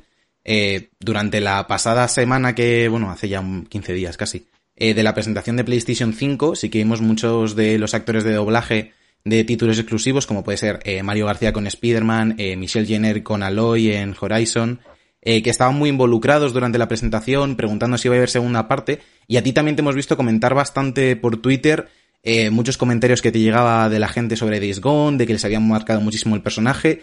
¿Por qué crees que hay como un mayor grado de involucración o de agradecimiento al menos público con, con los doblajes en videojuegos? ¿Porque son más horas o...? Yo creo que hay, dos factores. Uno, que el, el, doblaje esté cuidado. Y la verdad es que Sony en estos últimos títulos, la mayoría, por, por, por, norma general, suele cuidarlo bastante. También es verdad que yo al tener un perfil más público en mis redes sociales, tanto en Instagram como en Twitter, pues sí que es verdad que la gente te localiza rápido, ¿no? Entonces, yo, también he sido muy pesado, me involucré en la, en la, en la promoción del juego Days Gone, y bueno, estuve, tuve tres o cuatro, tres o cuatro vídeos, luego estuve en la presentación en directo con, con, el director creativo del juego. Y bueno, sí que lo he movido un poco más. Entonces, a la gente que seguía en la actualidad, en algún momento se ha tropezado conmigo, ¿no? en redes sociales. Y sí que la verdad que he recibido, sobre todo de Days una, y de Last of Us 2, palabras muy, muy agradables de, de los seguidores, ¿no? Yo siempre digo que es bueno que se nos conozca para mejorar en lo que podamos y para recibir críticas. Una profesión debe estar abierta a la crítica, siempre con educación, por supuesto. Pero sí que es verdad que al estar más presente en redes sociales, yo soy especialmente pesado, pues eh, te podría decir que el 99% de las, de las opiniones o comentarios han sido positivos, de reconocer nuestra labor y de, bueno, y en Discon, por ejemplo, en reconocer mi trabajo, aunque está el de muchos compañeros también.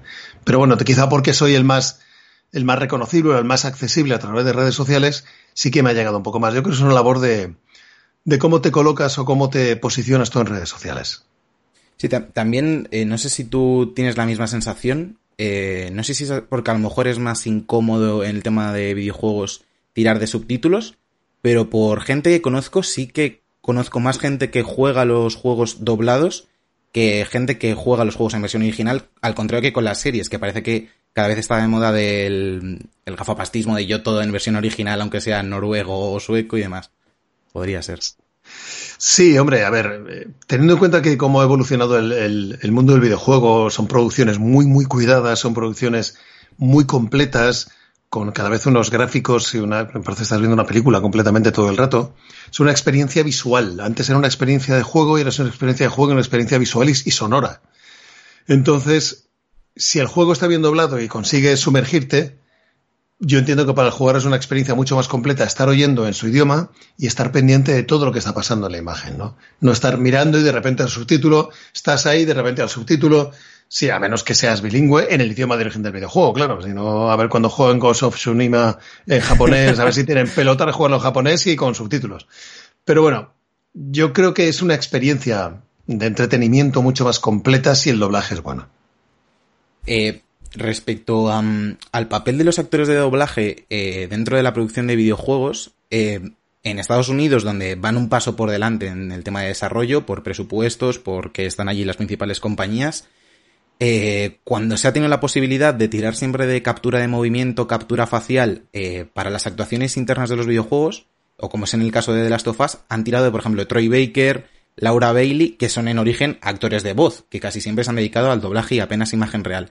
¿Crees que si en un punto en España se democratiza un poco todos estos procesos, se, se abaratan los costes, aquí se tiraría también de actores de voz? ¿O crees que hay un estigma mayor que en Estados Unidos en ese aspecto? Hombre, me gustaría pensar que eh, yendo por detrás como por de Estados Unidos unos cuantos años, yo lo, esto lo comenté con Roger Clark en el Fan Series de Bilbao, de Roger Clark, de Red Dead Redemption 2. Él, él, ha estado cinco años trabajando en Red Dead Redemption 2, ¿no? Entonces, con cinco años de trabajo es un compromiso a largo plazo y tienes que estar medianamente bien pagado. Primero que se reconociera esa labor y luego es que dependerá de, de cómo esté concebido el juego. Oye, si físicamente cuadras y tu voz cuadra, pues será un, un 100%. Otra cosa es que quieran hacerlo o no. Otra cosa es lo que estén dispuestos a pagar. Y otra cosa es que de repente yo tenga que doblar, ponga la voz a un estuerzo de 2 metros 20 y yo mido unos 75. Entonces, claro, a ver quién hace la captura de movimiento de eso, ¿no? A mí me encantaría. Ojalá el mercado vaya por esa tendencia y nos podamos involucrar hasta ese punto. No ten en cuenta que somos actores, tanto ellos como nosotros somos actores lo que pasa es que la mayor parte de tu, tiempo estás dedicado a la voz, estás detrás de la pantalla, estás en la zona oscura, ¿no? Pero somos actores que estamos eh, haciendo directos, estamos grabando presentaciones para clientes, estamos grabando ficción, estamos grabando mm, contenido interno para empresas. Somos actores, actores de voz durante más tiempo y actores en la vida real, actores de imagen. A mí me encantaría. Yo creo que es un, se abre un nicho muy interesante para, no solo para los actores que la mayor parte del tiempo trabajamos con la voz, sino para otros muchos actores. Se abre un nicho muy interesante cuando la captura de movimiento se haga aquí en España. Genial. Eh, un poco más en específico eh, con este proyecto, con The Last of Us Parte 2. Eh, tú interpretas al personaje de Tommy, un personaje que en el 1 eh, tiene muchísima importancia, pero no mucha presencia en términos de minutos respecto al resto de personajes. Y al principio del juego eh, arrancamos ya directamente con Tommy charlando en Joel en la ciudad de Jackson. Todo empieza a apuntar a que el desarrollo del personaje va a ser un poco lineal, pero sin embargo, eh, los acontecimientos, que esto es un spoiler cast, eh, lo podemos hablar con libertad, le llevan al extremo. Desde el punto de vista actoral, ¿cómo has trabajado ese, ese giro dentro del personaje? Pues teniendo en cuenta que nosotros no hacemos el videojuego en orden correlativo, o sea, no arrancamos por el principio, vamos hasta el final, sino que vamos por partes, vamos salpicando, he de confesar que yo no sé cuándo hice el final. De hecho, he de confesar que no sé cuál es el final de la historia de Tommy, ahora me lo contarás, porque como lo hemos ido haciendo desde a lo mejor un año antes, ibas haciendo a lo mejor, si la historia se divide en cinco partes, por ejemplo, a lo mejor hemos empezado por la dos hemos pasado a la 4, luego a la 1, luego a la 5 y luego a la 3. Entonces, yo lo que tenía era el sonido original del actor original, que no recuerdo el nombre, lo miré y no, me acuerdo el nombre, y la poca información que tenía por parte del, director y de, y de Sony de cada frase en qué situación estaba, a qué respondía y por qué lo decía. Hemos ido así frase a frase, ¿no? Entonces, ahora que ya se sabe más o menos todo, claro, el giro argumental que pega el personaje de Tommy es muy chulo, creo que le da bastante importancia. Ya la gente me está diciendo, bueno, y si hay un Last of Us 3, el prota será Tommy. Digo, bueno, ojalá, ojalá, ¿no? Estaría bien. Pero yo he hecho lo que, lo que la gente está disfrutando ahora, está jugando, con algo de información. Pero ya te digo, de hecho yo me he comido spoilers de la gente me ha dicho, ¿y no sabes qué pasa esto? Digo, no, pero si estás hablando cuando pasa, digo, ya, pero yo no veo lo que está pasando. No lo veo, yo solamente tengo una frase en un contexto y le doy la entonación adecuada. Entonces, bueno, yo he intentado dejarme llevar por el original, por la dirección de mi compañero Fernando Elegido y por, y por la información que teníamos. Si el, si el giro del personaje y el cómo ha aumentado su importancia en el juego lo, se ha conseguido, trabajo bien hecho. Eh, ¿Realmente ves factible que, bueno, es algo que se habla mucho en, en, términos de prisas y demás y presión dentro del mundo del doblaje, pero ¿ves factible que se produjese eh, un cambio de mentalidad eh, de los clientes en ese aspecto? De que se dijese, mira, es un juego que está, hay muchísimos millones invertidos, narrativamente es muy importante, Vamos a intentar darle también a los actores de doblaje la posibilidad de hacerlo lineal, de que tengan su desarrollo de personaje, de que lo puedan trabajar, no solo darle el contexto y una forma de onda. ¿Crees que es factible realmente? Lo veo complicado. Lo veo complicado, pero porque vamos al mismo tiempo que en origen. Vamos al desarrollo. Igual que en. O sea, hay, hay batch o packs del juego que se acaban antes y a lo mejor son posteriores en la historia. Por lo que sea, por el nivel de la cantidad de gente que esté trabajando en esa, en esa parte de la historia. Entonces nosotros sonorizamos según va llegando el material vamos sonorizando. Es complicado. Lo que yo siempre he dicho, y en este caso hay que agradecerse a Sony, que nos han dado muchísima información para poder afrontar el personaje con toda la información posible, ¿no? ¿Sería perfecto que lo hiciéramos en orden? Sí, pero soy consciente que es muy complicado. ¿Sería perfecto que viéramos más cosas y hubiera una reunión creativa al comienzo del juego, a la mitad y antes del final? También. Pero bueno, oye, vamos en una estamos en una disposición, en una inercia, yo creo que bastante positiva para el desarrollo del buen doblaje de videojuegos en España. Y, ¿por qué no? Puede que pase. Eh, ya para cerrar, eh, recientemente se ha confirmado la serie de HBO de, The Last of Us. No sabemos casting, todavía no sabemos nada de, ni, de, ni de los actores de estadounidenses que interpretarán a cada personaje, pero ¿te gustaría interpretar a Tommy? A lo mejor te gustaría a lo mejor probar con Joel. No, yo con Tommy estoy muy a gusto. Yo, el, mi compañero Lorenzo Beteta ha hecho un trabajazo enorme y yo con, con Tommy estaría a gusto. Me encantaría, a ver si hay suerte, a ver si hay suerte y quieren contar con... Claro, ahí tenemos dos, dos opciones. Puede que el actor ya tenga un compañero que lo haya doblado más veces o puede que de repente diga, no, no, es que queremos a las voces del juego, ¿no? Entonces sería, para mí sería un gustoso, claro, es trabajo y somos mercenarios. Yo encantado. Perfecto, Claudio. Pues muchísimas gracias. Eh, a la gente que nos está escuchando, obviamente recomendarles encarecidamente ese último take, ese podcast que realiza Claudio con Álvaro Reina, que me estoy ahora trabajando desde casa. Yo que era trabajo de animador y puedo estar escuchando mucho rato podcast, me lo estoy gozando muchísimo. El episodio con Lorenzo, de hecho, también eh, está genial. Así que nada, muchísimas gracias Claudio por, por esta entrevista y enhorabuena por el papel que has realizado como Tommy. Pues nada, muchas gracias. Espero que la gente siga disfrutando del juego y espero que nos veamos que nos entrevistemos muchas veces porque eso significará que seguimos haciendo juegos. Y suerte cuando ocurra también. Genial, muchas gracias, Claudio. Un placer, hasta luego. Un placer. When does it get quiet? Time was supposed to extinguish the desire, but the embers won't snuff out. Hola, soy Lorenzo Beteta e interpreto a Joel en The Last of Us, parte 1 y parte 2. Step forward, two steps back. There's a noose round my neck, and the further I get, it's harder and harder to breathe. Hola a todos, bienvenidos a este spoilercast especial de The Last of Us Parte 2. Eh, en este caso tenemos la suerte de contar con nosotros con la voz del protagonista de la primera parte y un personaje clave y esencial en esta segunda parte también de The Last of Us Parte 2. Tenemos con nosotros a Lorenzo Beteta. ¿Qué tal, Lorenzo? Hola, muy buenas. Muy bien, ¿y tú qué tal? Bien, bien, aquí estamos. Lo primero de todo, darte las gracias por aceptar de nuevo esta entrevista, por acercarnos eh, al mundo del doblaje y por ayudarnos también a conocer en profundidad cómo ha sido este proceso de creación con The Last of Us.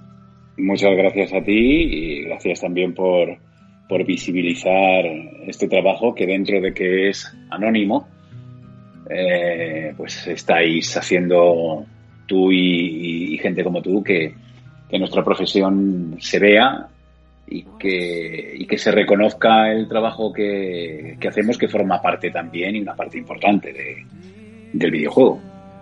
Sí, eh, por desgracia es una profesión que no siempre se valora y se recuerda eh, apreciar todo el trabajo que hacen porque aparte una de las cosas que, quería empezar hablando en, esta entrevista es las dificultades a las que os encontráis porque estamos acostumbrados a recibir el juego con unas interpretaciones magníficas, ¿no? Como se espera de un juego de esta calidad, pero vosotros tenéis dificultades porque eh, no grabáis en orden cronológico, no podéis ver casi nada de metraje del juego. ¿Cómo ha sido específicamente en el caso de The Last of Us Part 2? ¿Habéis podido ver muchas cinemáticas, casi todo por forma de onda? Pues eh, bueno, tú has dicho un poco cuáles son las, las, principales dificultades con las que nos encontramos. En esta, en esta parte, en esta segunda parte del, juego, nos hemos encontrado igual, más o menos, eh, bueno, quizá un poquito menos, eh, con, esa dificultad, con, eh, ir a grabar en archivos desordenados, sin, orden cronológico, sin saber en qué momento estábamos de, del juego. Y, bueno, las cinemáticas que hemos, que hemos grabado, el 80% han sido eh, capturas de pantalla con los actores que tenían los, los, los sensores pegados al cuerpo y a la cara. Quiero decir que todavía no estaba ni siquiera diseñado el entorno, el paisaje, eh, ni, ni, ni, veíamos a los personajes, veíamos a, a los actores que han, que han, hecho la animación. Entonces, básicamente todo ha sido, ha sido sobre la forma de onda, con eh, no demasiada información, pero bueno, es que es, es con lo que nos encontramos siempre. Los, los volúmenes de, de archivos de audio de este tipo de, de, de, de juegos es, es, ingente. O sea, estamos hablando, no sé de cuántos archivos de audio, pero pueden ser 20 o 30 mil los que hacemos en un, en un videojuego de este calibre.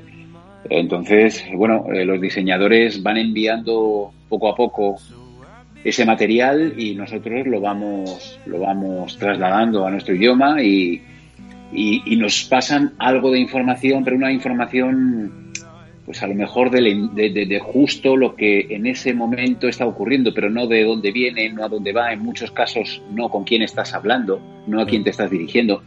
Entonces, eso te hace tener que, que echar mucha imaginación y, pensar, bueno, eh, supongo que por lo que está diciendo está hablando con, con Eli o está hablando con Tommy o está hablando con te, haces un poco la, la, la, la, posición del lugar de, de donde te encuentras y, en base a eso y en base a lo que estás escuchando, el trabajo que ha hecho el, el actor, el actor inglés, pues, eh, pues bueno, intentas pegarte lo más posible. Con lo cual, bueno, eh, luego vemos el resultado y creo que, que al final eh, no, es, no es demasiado malo lo que, lo que conseguimos, pero realmente la información que tenemos cuando estamos trabajando es, es escasa, es escasa. Sí, es, es algo que, que, hay que tener en cuenta realmente. O sea, obviamente desde vuestro punto eh, de vista tiene que ser imperceptible para el, para el espectador, como debe ser. Además, aparte, el sector del doblaje siempre ha sido, para bien o para mal, depende de la situación, un sector muy anónimo y siempre ha trabajado en la sombra, por así decirlo. Pero sí. realmente, claro, no, te iba a decir que, que en parte eh, esa es la misión de, de nuestra profesión. Sí. Quiero decir, está bien que, que, se le dé visibilidad, que se sepa que tras la voz de un, de un personaje, de un producto que no es español, eh, tras la voz en español hay actores españoles, hay una industria. Eso está bien saberlo, pero realmente el propósito de nuestro trabajo es que pues la persona que está viendo la película en el cine o el que está disfrutando de su videojuego eh, esté disfrutando de eso y no, y no esté pensando que ese personaje tiene una voz eh, que, que, que, no le pega claro. o, que, o, que, o que está haciendo una interpretación muy rara. O sea, nosotros siempre decimos que el mejor trabajo que hacemos nosotros es aquel que pasa desapercibido. Es decir, que, el espectador o, el jugador está pendiente de otras cosas, no, no de la voz. No eso, eso es que hemos integrado perfectamente tanto nuestra voz como nuestra interpretación en el, en el personaje. Y ese es el, para nosotros es el máximo éxito.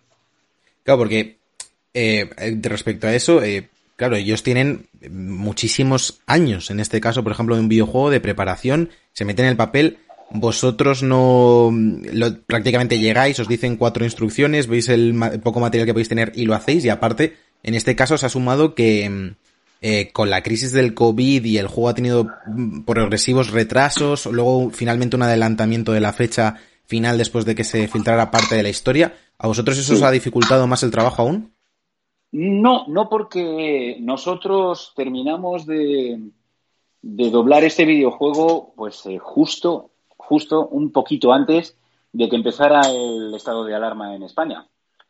Eh, y te estoy hablando de, finales de febrero, primeros de marzo. O sea, ha sido una casualidad y una suerte para el videojuego que, que hemos podido tenerlo terminado. Si no, eh, pues, eh, pues igual tendríamos que estar terminándolo ahora y a lo sí. mejor el, el, el estreno del, del, videojuego se habría retrasado. No lo, no lo sabemos, pero afortunadamente terminamos todo justo antes. Lo que sí es cierto es que eh, el proceso de, de, doblaje ha tardado, han sido muchos meses, muchos meses. No, no ha sido cosa de, de una semana o de, de, o de 15 días o de un mes. Ha sido un proceso que empezó, empezó el año pasado, empezó en 2019. Y yo, mis últimas intervenciones en el videojuego, pues son de finales de, de, febrero. O sea, no sé exactamente cuánto, pero podemos estar hablando de siete, ocho, nueve meses de, de trabajo. O sea que ha sido, ha sido bastante. Yo no he estado, evidentemente, esos ocho o nueve meses de, de, grabaciones. Me refiero a que entre todos los personajes, eh, el proceso de grabación habrá durado eso. Aquí en España, el, el proceso de doblaje habrá durado unos ocho meses, siete, ocho meses, tranquilamente. Porque es, es o sea, eh, a ver, nosotros eh, no recibimos toda la información que deberíamos recibir. Yo creo, creo, esto no lo he hablado evidentemente con, con, los creadores, pero yo creo que tiene mucho que ver con el miedo a que pueda haber spoilers, con que, con el miedo a que, a que se puedan contar cosas, aunque nosotros firmamos eh, contratos de confidencialidad y, y en ningún caso los actores, ni los técnicos, ni los estudios están interesados en, en, que se desvele información de, de, los trabajos que hacemos, ni mucho menos. Pero, pero es verdad que son muy celosos de esa información y tienen miedo a que, a que se puedan contar ciertas cosas que, que puedan salir antes y, y, bueno, pues un poco lo que ha pasado con, con la segunda parte, ¿no? Sí. Que al final ha ocurrido. Entonces yo creo que nos dan la información necesaria eh, la que ellos consideran necesaria, que para nosotros eh, obviamente es insuficiente, pero, pero, pero bueno, ellos te dicen por lo menos, pues mira, eh, estás hablando con eh, tal persona y estás en eh, una casa de campo y poco más, claro. y poco más. Te iba a preguntar, que lo comentaba antes con Claudio, con su caso con Disgone, eh, sí. Durante la reciente presentación de Play 5 vimos un montón de actores de doblaje, sobre todo los que más presencia tienen en redes, como puede ser eh, Rafael Azcárraga, Michelle Jenner con Aloy eh, en Horizon, eh, Mario sí. García con, con, el personaje de Spider-Man, eh, que tienen como mucha involucración en, en estos proyectos de, de, juegos exclusivos de PlayStation y que también eh, se ve porque hay mucho feedback eh, con, con la comunidad. ¿Tú has visto esto ya, ya en la primera parte y en esta segunda parte? ¿Has visto mayor interacción contigo o que se, ha molestado más gente en escribirte por el, por el trabajo realizado en The Last of Us? A ver, yo eh, en esta segunda parte sí he visto que ha habido un interés hacia nuestro trabajo, hacia mi persona como, como actor de doblaje protagonista de, de, del juego, que no ha habido en la primera parte. O sea, en la primera parte eh, hicimos el videojuego, el videojuego funcionó muy bien eh, y, y, bueno, en algún caso he tenido alguna entrevista y, y, aparte de hablar de otros personajes que yo he hecho y que son en cierto modo míticos en el mundo del doblaje de la televisión o del cine, pues se ha mencionado a, a Joel de, de Last of Us, pero, pero cuando, cuando ha llegado el momento de estrenar la segunda parte, de, empezar, de, de, sacar la, la, segunda parte, eh, por un lado eh, Sony y por otro los fans, me han, en el mejor sentido de la palabra, acribillado a mensajes, a entrevistas, a, eh, bueno, eh, Sony eh, a participar en eventos con ellos, estuve participando en la presentación eh, de, del videojuego el mismo día de la, de la presentación y luego he hecho mil entrevistas, o sea, es una locura, o sea, lo, lo de esta segunda parte es una locura. Es como la noche y el día. En la primera parte fue todo mucho más tranquilo, mucho más anónimo. y en esta segunda parte está siendo, está siendo brutal. Esta entrevista que tengo contigo no es, no es la primera, tampoco debe de ser la 20 o la 30, y tampoco es la última, porque en estos días y la semana que viene también hay, hay gente interesada. O sea, no, no, no había vivido esto, yo creo que en algún caso con algún personaje de, de serie mítica de televisión, pero en tema de videojuego, ni de lejos, vamos. Con Malder sería lo más parecido. Sí, con, bueno, me ha pasado un poco con Malder de Expediente X y me pasó también con Jack en la serie Perdidos, que, también fue un bombazo de serie y aquello causó un revuelo en redes y en la prensa, en, bueno, pues hubo, mucho movimiento y Disney, que era la propietaria de, de esa serie, pues también lo movió mucho.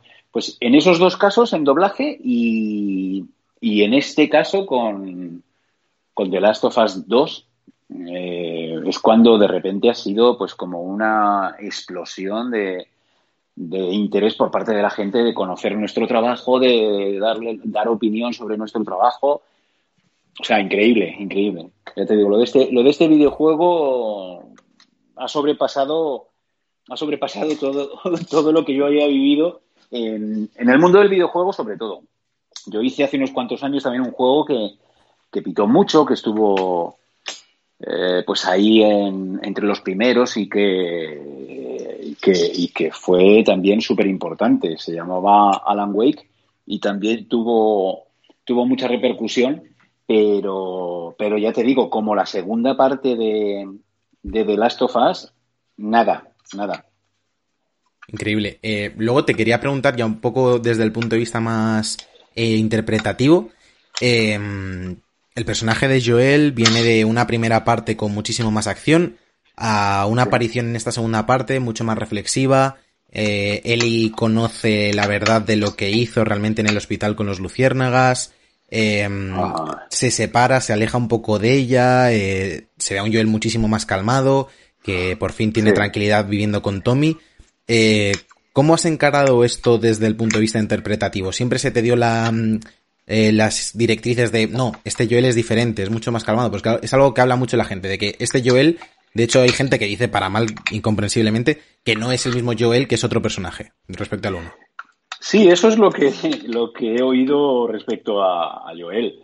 Bueno, yo no creo que sea un personaje distinto, yo creo que es un personaje evolucionado, yo creo que es un personaje eh, madurado, creo que, que no sé, tengo la, tengo la sensación de que, de que si el personaje hubiera mantenido los mismos parámetros que en la primera parte, pues eh, yo creo que habría decepcionado más de lo que de lo que habría sorprendido para bien. O sea, yo entiendo que haya mucha gente que diga que, que es distinto el personaje, que no es tan peleón, que no es tan violento, que no es tan tal.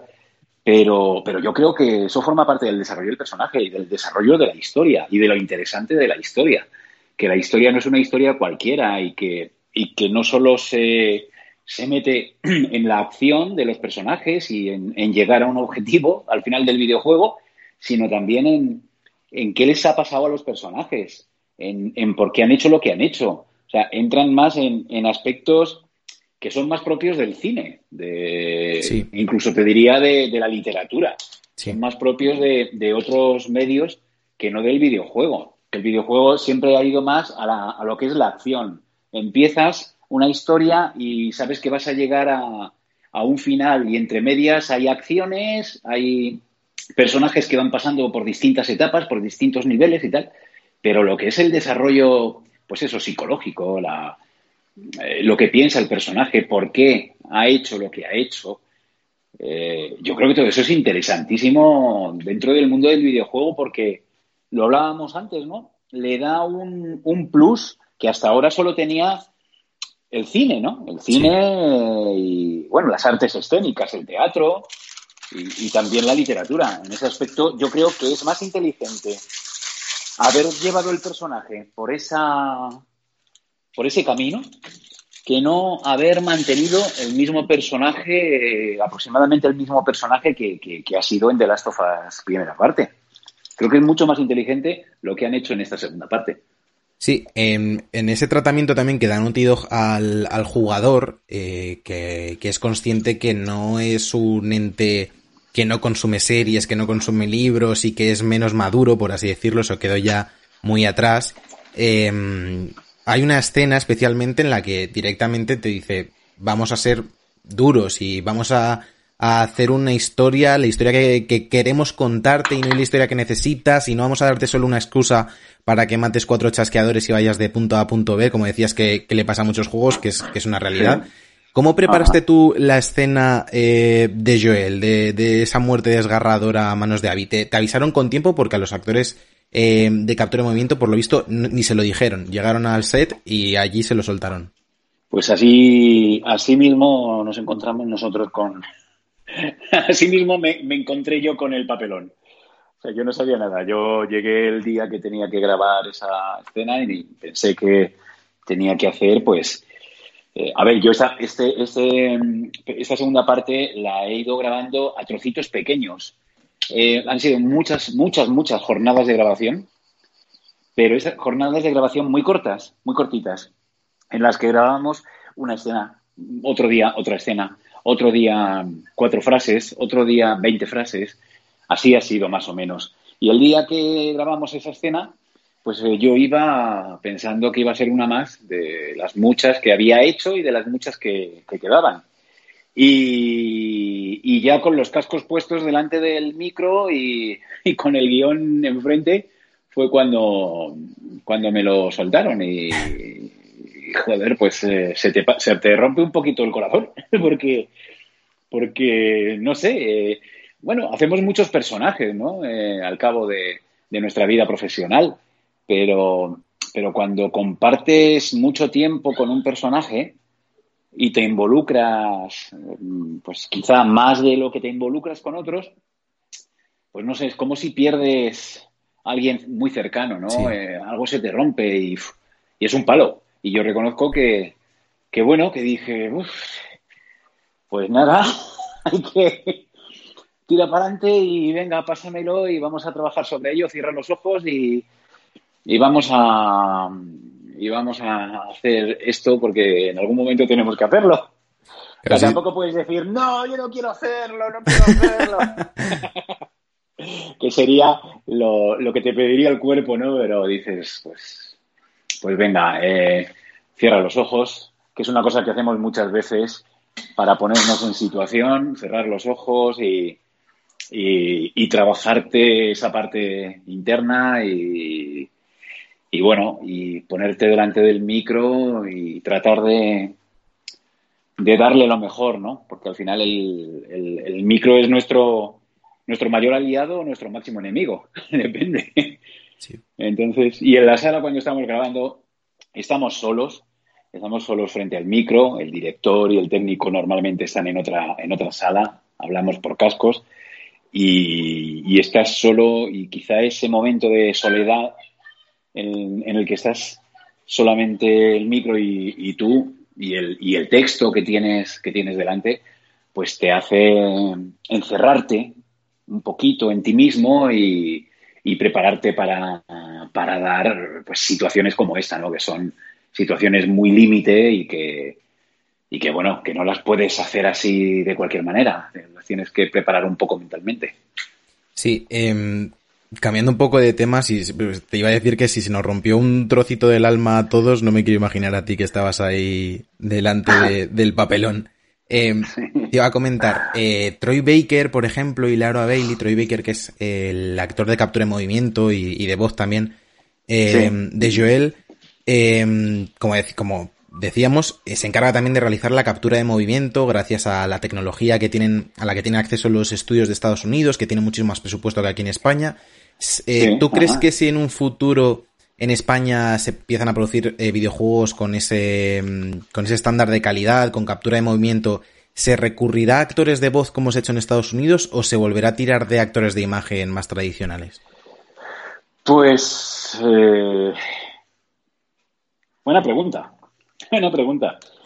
Fíjate, yo creo que. Creo que en España. Eh, está, está muy especializado el, el tema del doblaje.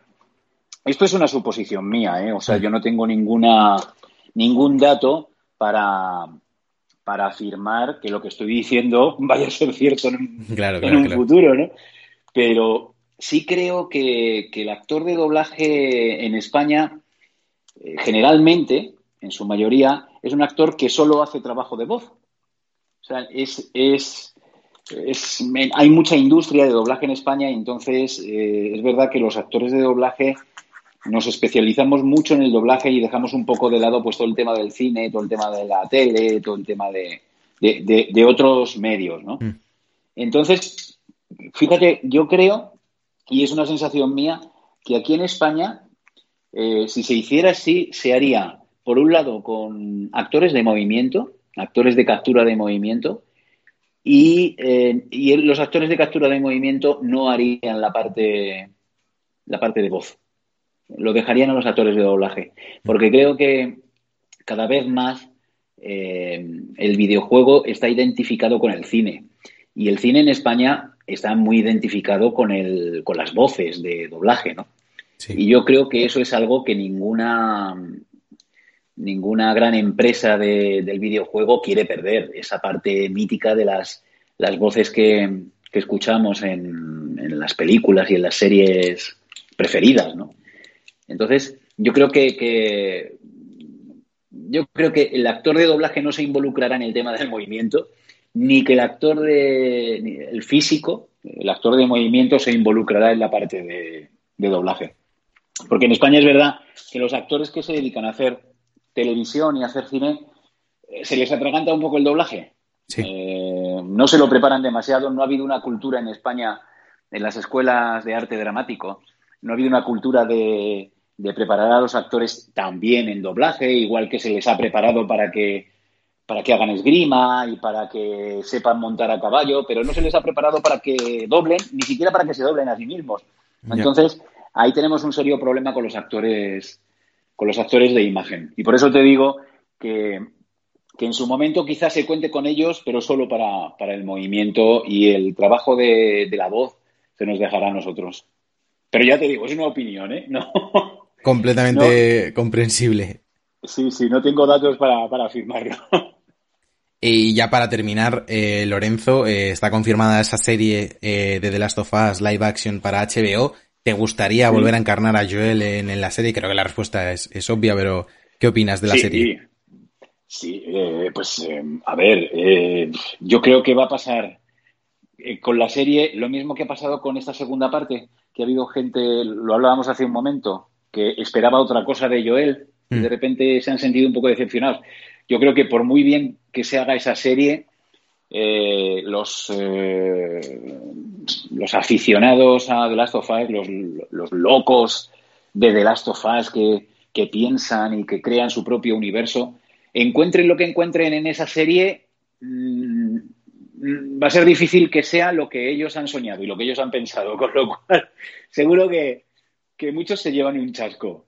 Sí. Eh, a mí me gustaría interpretar a Joel, por supuesto, por supuesto, pero tampoco te confirmo que vaya a ser así porque dependerá de muchas cosas, dependerá pues de quién sea el cliente en España, quién eh, encargue el doblaje y, bueno, lo lógico pues sería que, que se hiciera así, que, que contaran conmigo porque he sido la voz del, del videojuego.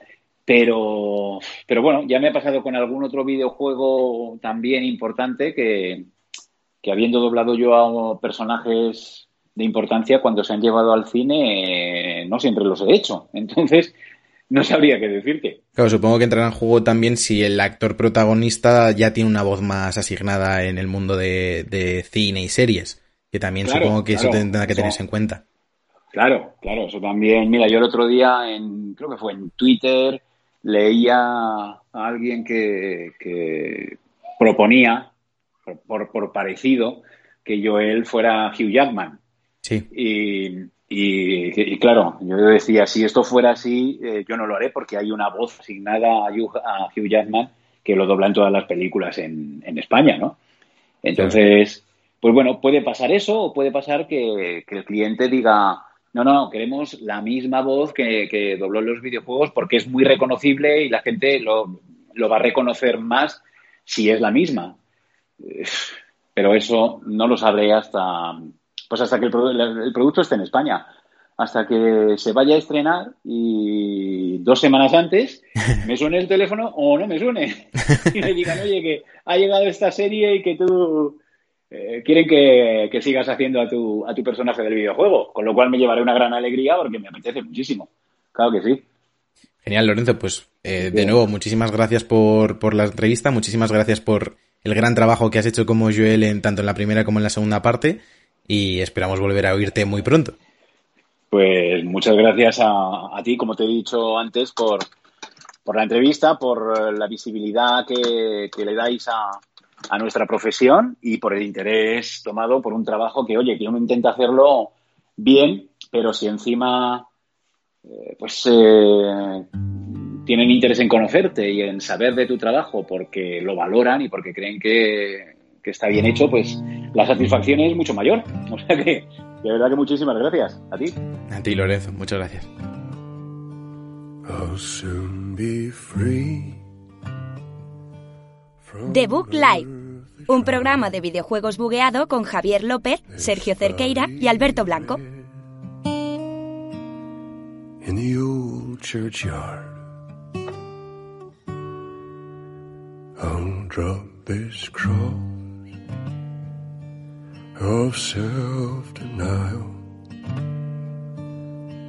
and go singing home to God. I'm going there to see my Savior. I'm going there, no more to roam. I'm just a going over Jordan. I'm just a going over